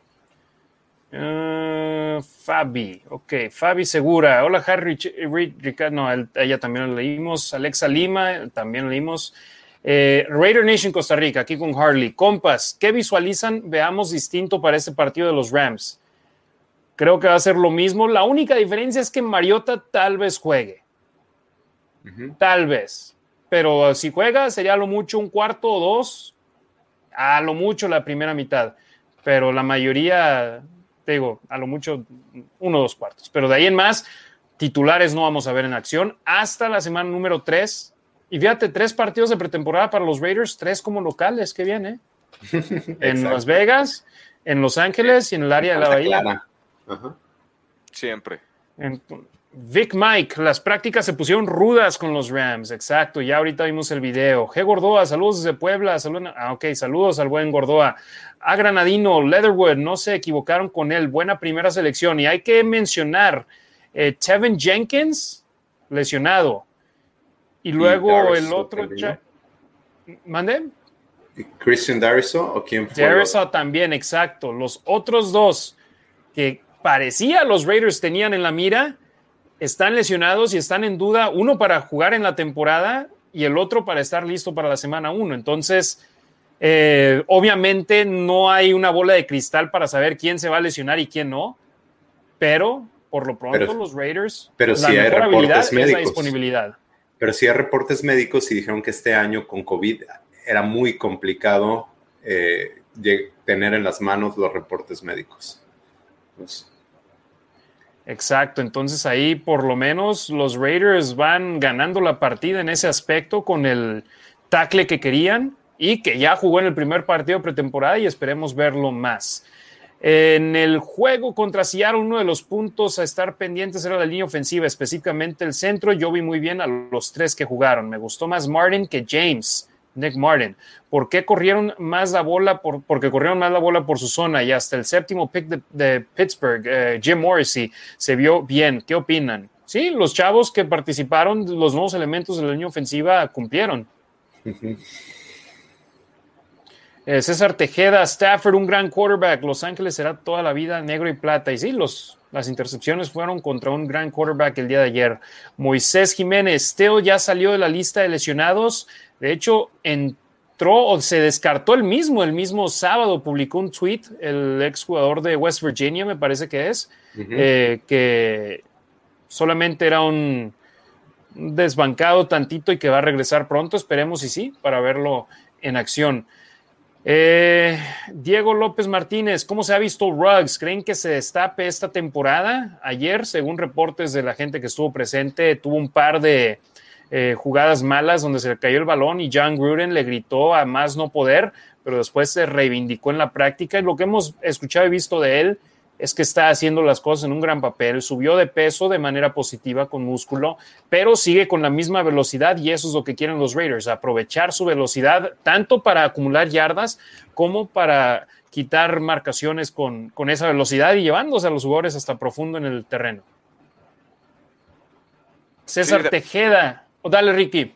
No, de acuerdo, iba a decir que justo, ¿no? Comentaba eso Rocks, eh, no me acuerdo si la semana pasada, que él estaba sintiendo ya de alguna forma como, como el juego se iba alentando y ya no lo sentía tan rápido, ¿no? Entonces, obviamente, eso te habla de que eso, de que te vas adaptando a la velocidad del juego, de que vas jugando ya más con tu velocidad a que tratándote de adaptar a cómo está la situación del juego. Entonces, cuando empiezas a, a, tener dominio de, ese tipo de cosas, obviamente te, genera confianza. Si a esto le sumas que en la semana un Hunter Renfro te está atrapando y te está quemando a un Jalen Ramsey, si tienes aparte a un Darren Waller que te cacha todo, si tienes aparte a Josh Jacobs, si tienes aparte a Kenyon Drake, etcétera. O sea, si, si, si, le vas quitando peso de alguna forma a Henry Rocks por ser ese primer pick del, del 2020 y, y, porque tenga que explotar ya como la gran superestrella,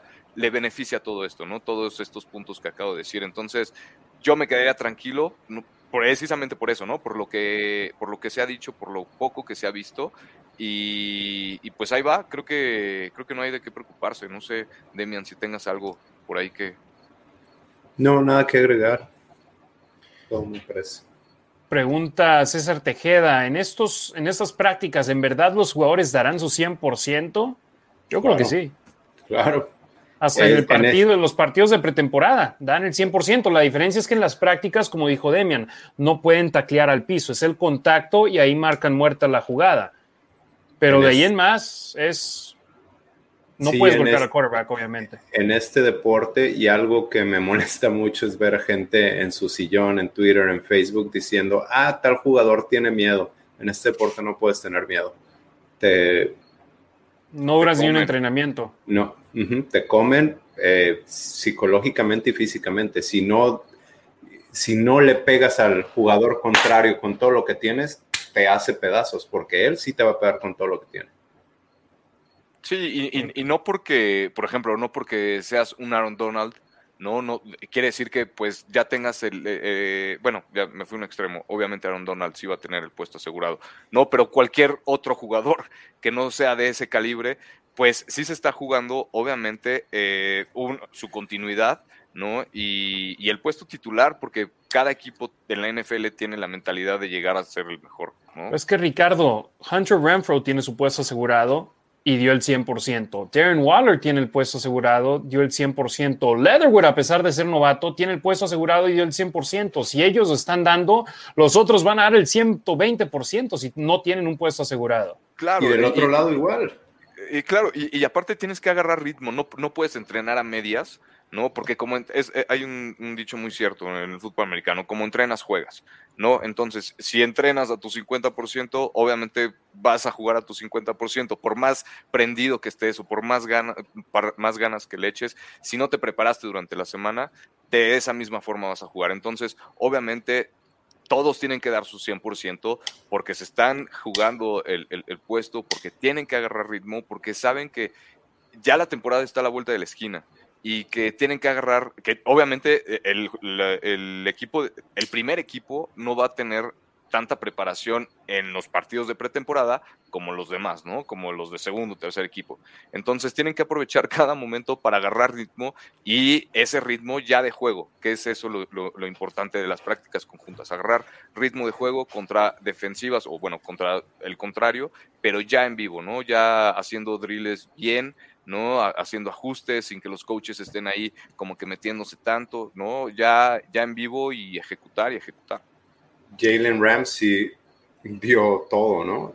Le sacó el casco a Josh Jacobs y de hecho le preguntaron a Josh, a Josh Jacobs qué pasó y dijo, me dio risa porque eh, fue mi culpa, porque no tenía bien abrochado el casco. Eh, a Leatherwood lo pusieron enfrente de Aaron Donald. Estamos hablando, Ramsey es quizás el mejor cornerback o defensive back de la liga. Aaron Donald, quizás el mejor de la historia de, de defensive tackle. Ajá. Si te alinean enfrente de él, ¿tú crees que no tienes que dar todo? Te come vivo. Exacto. Te hace pedazos. Vic Mike dice, con la pelea se ve la unión, aunque no estuvo bien. Divine Diablo, ¿creen que esté jugando en el último juego de pretemporada? Esperemos y sí, creo que ese es donde lo tienen agendado estos últimos dos días de entrenamiento, tanto él como Isaiah Johnson participaron en los, en los, em, en los drills individuales, pero luego ya en los de conjunto no. Así que esperemos y regresen ya al 100% pronto. Mon Llanes de Villanueva, saludos, mándenme saludos. Mon. La patrocinadora de los audífonos el día de hoy. Gracias. Para Alexa. Rorro Eligio, pregunto, ¿Mariota estará el sábado como quarterback? Posiblemente yo digo 50-50 posibilidad de que juegue o no. Armando Trejo, pero mucho mejor que la semana pasada, donde pensábamos tal vez un 1%, 5% de que jugara porque había estado descartado en varias prácticas. Armando Trejo, ¿qué tal vio a nuestro novato de primera selección? Ya hablamos de él, lo vimos bien. Javier Muñoz, saludos, como siempre, un muy buen programa. Gracias, Javier. Armando Trejo, ¿cómo se portó la afición Raider Nation en su primer juego en casa? En su gran mayoría, muy bien Vi un video de una pelea en las tribunas de un aficionado de los Seahawks contra dos de los Raiders, pero hasta eso no pasó a mayores. Se lanzaron unos golpes y después ya pararon y no hicieron nada, no como el de los Rams y de los Chargers, donde sí fue hasta que no lo separaron, no paró. Acá le tiraron dos golpes al de los Seahawks que nada más aventó unos nachos y ya eso fue todo lo que, esa fue su ofensiva. Igual que su equipo, la ofensiva fue muy limitada en el partido del sábado. Oye, Harry, eh, a ver, corríjanme ustedes que están eh, en Estados Unidos. Se supone que por algo, por la violencia en, los estados no querían a, los Raiders, ¿no? En Los Ángeles, porque era un equipo muy violento y no sé qué. Y pues mira, ahora están los dos equipos de Los Ángeles y, provocan este tipo de, violencia. No, no siempre los Raiders son los más malos, ¿no? Los más violentos, pero híjole, pues, no hubiera sido algo en, en el estadio de Las Vegas y el relajo que se hace. Sí, robas una vez, eres ratero, te peleas una vez, eres peleonero. Eh, tiene el estigma la nación Raider de eso, pero yo lo que digo es, yo voy al, iba al estadio en Oakland y todo el mundo me decía, no, qué miedo, ¿con quién te vas a estar topando? Tengo amigas que, son, que trabajan para la policía, que son doctores, yo soy eh, reportero y conductor de televisión e iba a los partidos y decían, ah, caray, sales en la tele y yo nomás te voy acá con el jersey y todo. Le digo, no, pues no, no sabes qué es lo que hace nadie hasta que ya los agregas a Facebook, a Instagram, a Twitter y dices, órale, mira. Pues yo nada más lo veía como un hermano de la Raider Nation y resulta que, pero todos nos ven con el jersey de los Raiders y qué es lo primero que piensan? Pandillero, cholo. Y, la verdad es que Yo prefiero que me tengan miedo, que me tengan lástima. Exacto. Eh, ¿Dónde nos quedamos? Cape Canem, ¿qué esperamos de Carl Joseph? Pues va a ser un suplente. Esperemos que como jugador rotacional rinda mejor que lo que hizo como un jugador titular. Jair Ramírez, hola, irán a jugar el sábado los titulares. Lo dudamos mucho, a lo mucho igual que el sábado pasado. Quentin Jefferson, una serie, dos series a lo mucho. Trayvon Merrick, una serie, dos series a lo mucho, pero ofensivamente las armas importantes no van a jugar. Defensivamente los claves no. El trabajo lo hicieron esta semana, en estos dos días. Lo que querían ver los coaches lo vieron ayer y hoy. Exacto. Moisés Jiménez, la dupla de Waller y Foster Moreau será la mejor dupla de alas cerradas en toda la NFL. Esperemos y sí, tienen el potencial para hacerlo. Rorro Eligio, seremos malosos por siempre. Eh, no entiendo lo que dice Isis. Así es. Ah, así, es. Ok, nomás le faltó el espacio. Eh, Demian. Demian, que nos, que, nos tengan miedo. Luis Reyes, sin duda es un jersey que impone respeto. Así es. Lo último de lo que hablamos antes de despedirnos, un par de lesiones en el entrenamiento de hoy de los Raiders. Eh, Richie Incognito, después de una de las sesiones de 7 contra, no, 11 contra 11, salió lesionado, salió cojeando y de igual manera Nicholas Morrow, de hecho, hasta llevaban el carrito de las desgracias para subirlo, afortunadamente bajó eh, salió del campo bajo su propio poder, pero eh, rengueando, con dolor, y lo hizo de manera lenta, entonces eso no es positivo, lo que es positivo es que nos faltan todavía tres semanas para el arranque de la temporada regular. Entonces, esperemos, no iban a jugar en el partido de pretemporada del sábado, tal vez hasta el domingo cuando se enfrenten a los 49ers, pero te digo, dentro de lo negativo, lo positivo es que todavía nos quedan tres semanas y esperemos sea algo que se solucione en breve, ¿no, Demian? De acuerdo, no tenemos más información. Le preguntaron a Gruden, dijo que en cuanto la tuviera la iba a proveer. Es, hasta ahí tenemos. Una cosa más, eh, Paul Gutiérrez dijo que Josh Jacobs estaba dolido. Después entrevistaron a Josh Jacobs. De hecho, Paul le preguntó, oye, ¿no, hubo nada más de la lesión? ¿Y qué dijo Demian? Dijo, le pegaron a mis muchachos. y golpe bajo sufrió Josh Se le salió el aire Ajá, sus muchachos se refería a los testículos. Exacto, sí, sufrió un golpe bajo y uno sabe cuando sucede eso, no es algo agradable y está uno en tremendo dolor. Entonces, pobre Josh Jacobs le tocó un golpe en esas partes y afortunadamente eso es todo lo que pasó, ¿eh?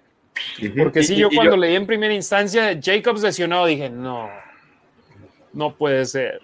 Pero se hizo raro que nadie más reportara eso, solo Paul Gutiérrez. Es que estaban divididos ofensiva, ofensiva de un equipo y defensa de un campo y ofensiva de un equipo y defensa de otro equipo en un campo. Entonces, por ejemplo, The Athletic hizo un buen trabajo teniendo a Vic Tafer de un lado y a Tashan Reed del otro pero luego tienes dividido, por ejemplo, Paul Gutiérrez no puede estar viendo a la ofensiva y a la defensiva al mismo tiempo.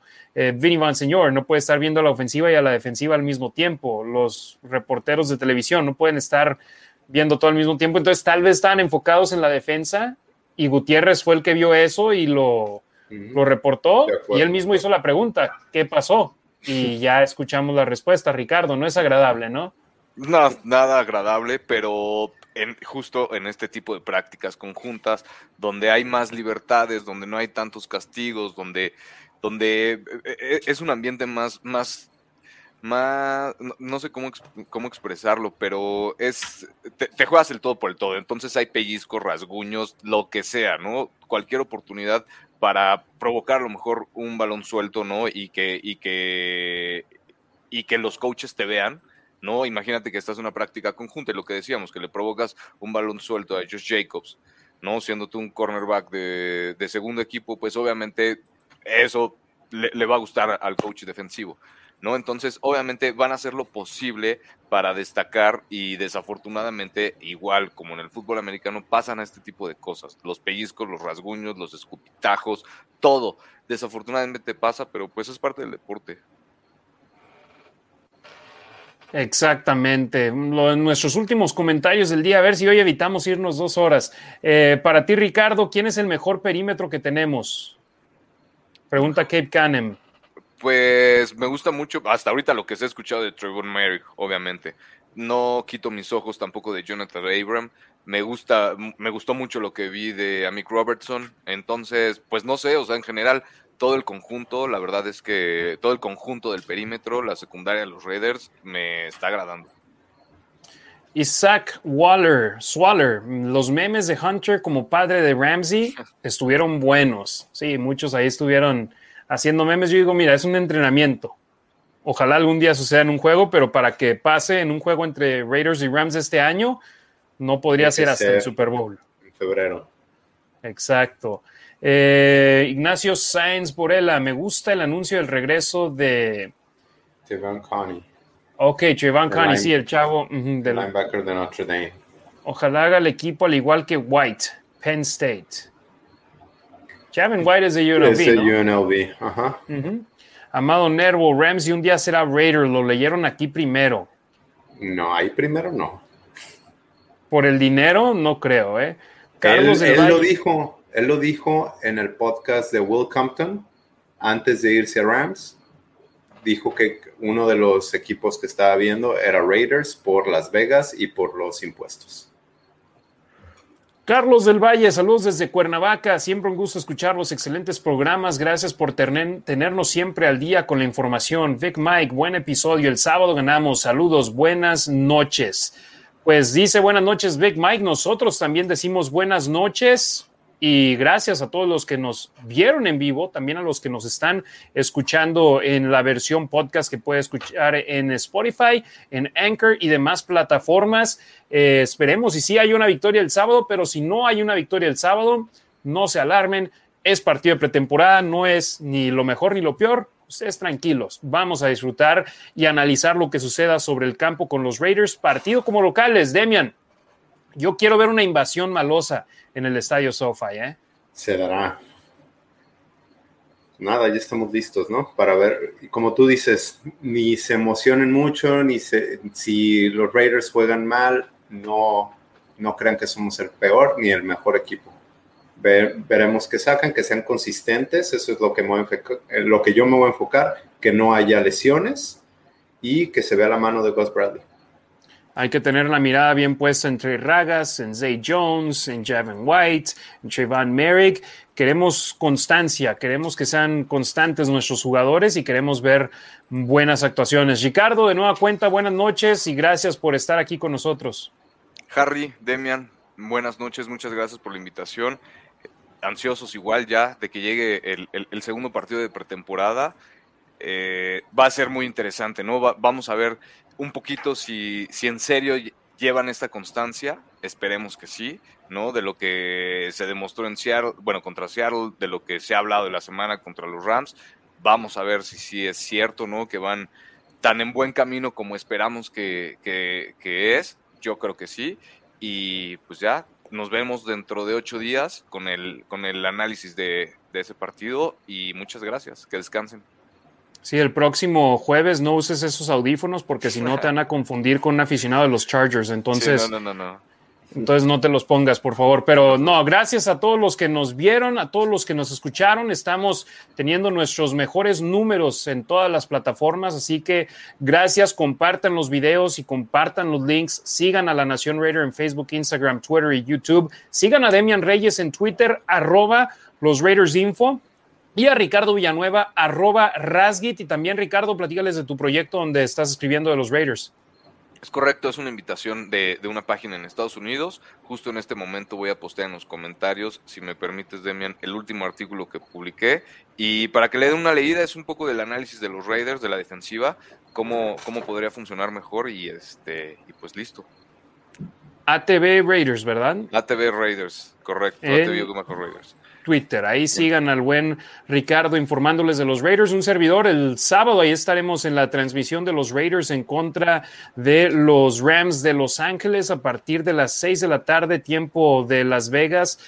8 de la noche, tiempo de la Ciudad de México, inicia la previa y el partido arranca a las 7 de la noche, tiempo de Las Vegas, Los Ángeles, tiempo del Pacífico, 9 de la noche, tiempo de la Ciudad de México. Si no están en California o en Nevada, donde pueden escuchar el partido en la radio, Pueden escucharlo en cualquier parte del mundo a través del Internet y siempre publico ahí en mis redes sociales los enlaces, los links para que lo puedan escuchar y estén al pendiente de la transmisión oficial de los Raiders en español. Así que ahí estamos, la Nación Raider, estamos aquí para quedarnos y para traerle a nuestros hermanos y hermanas de la Raider Nation la mejor información del conjunto negro y plata. El próximo jueves, 6:45 de la tarde, tiempo de Las Vegas, 8:45 de la noche, tiempo de la Ciudad de México, tenemos una cita más con la Nación Raider. A nombre de Demian Reyes y de Ricardo Villanueva, soy Harry Ruiz y los esperamos la próxima semana.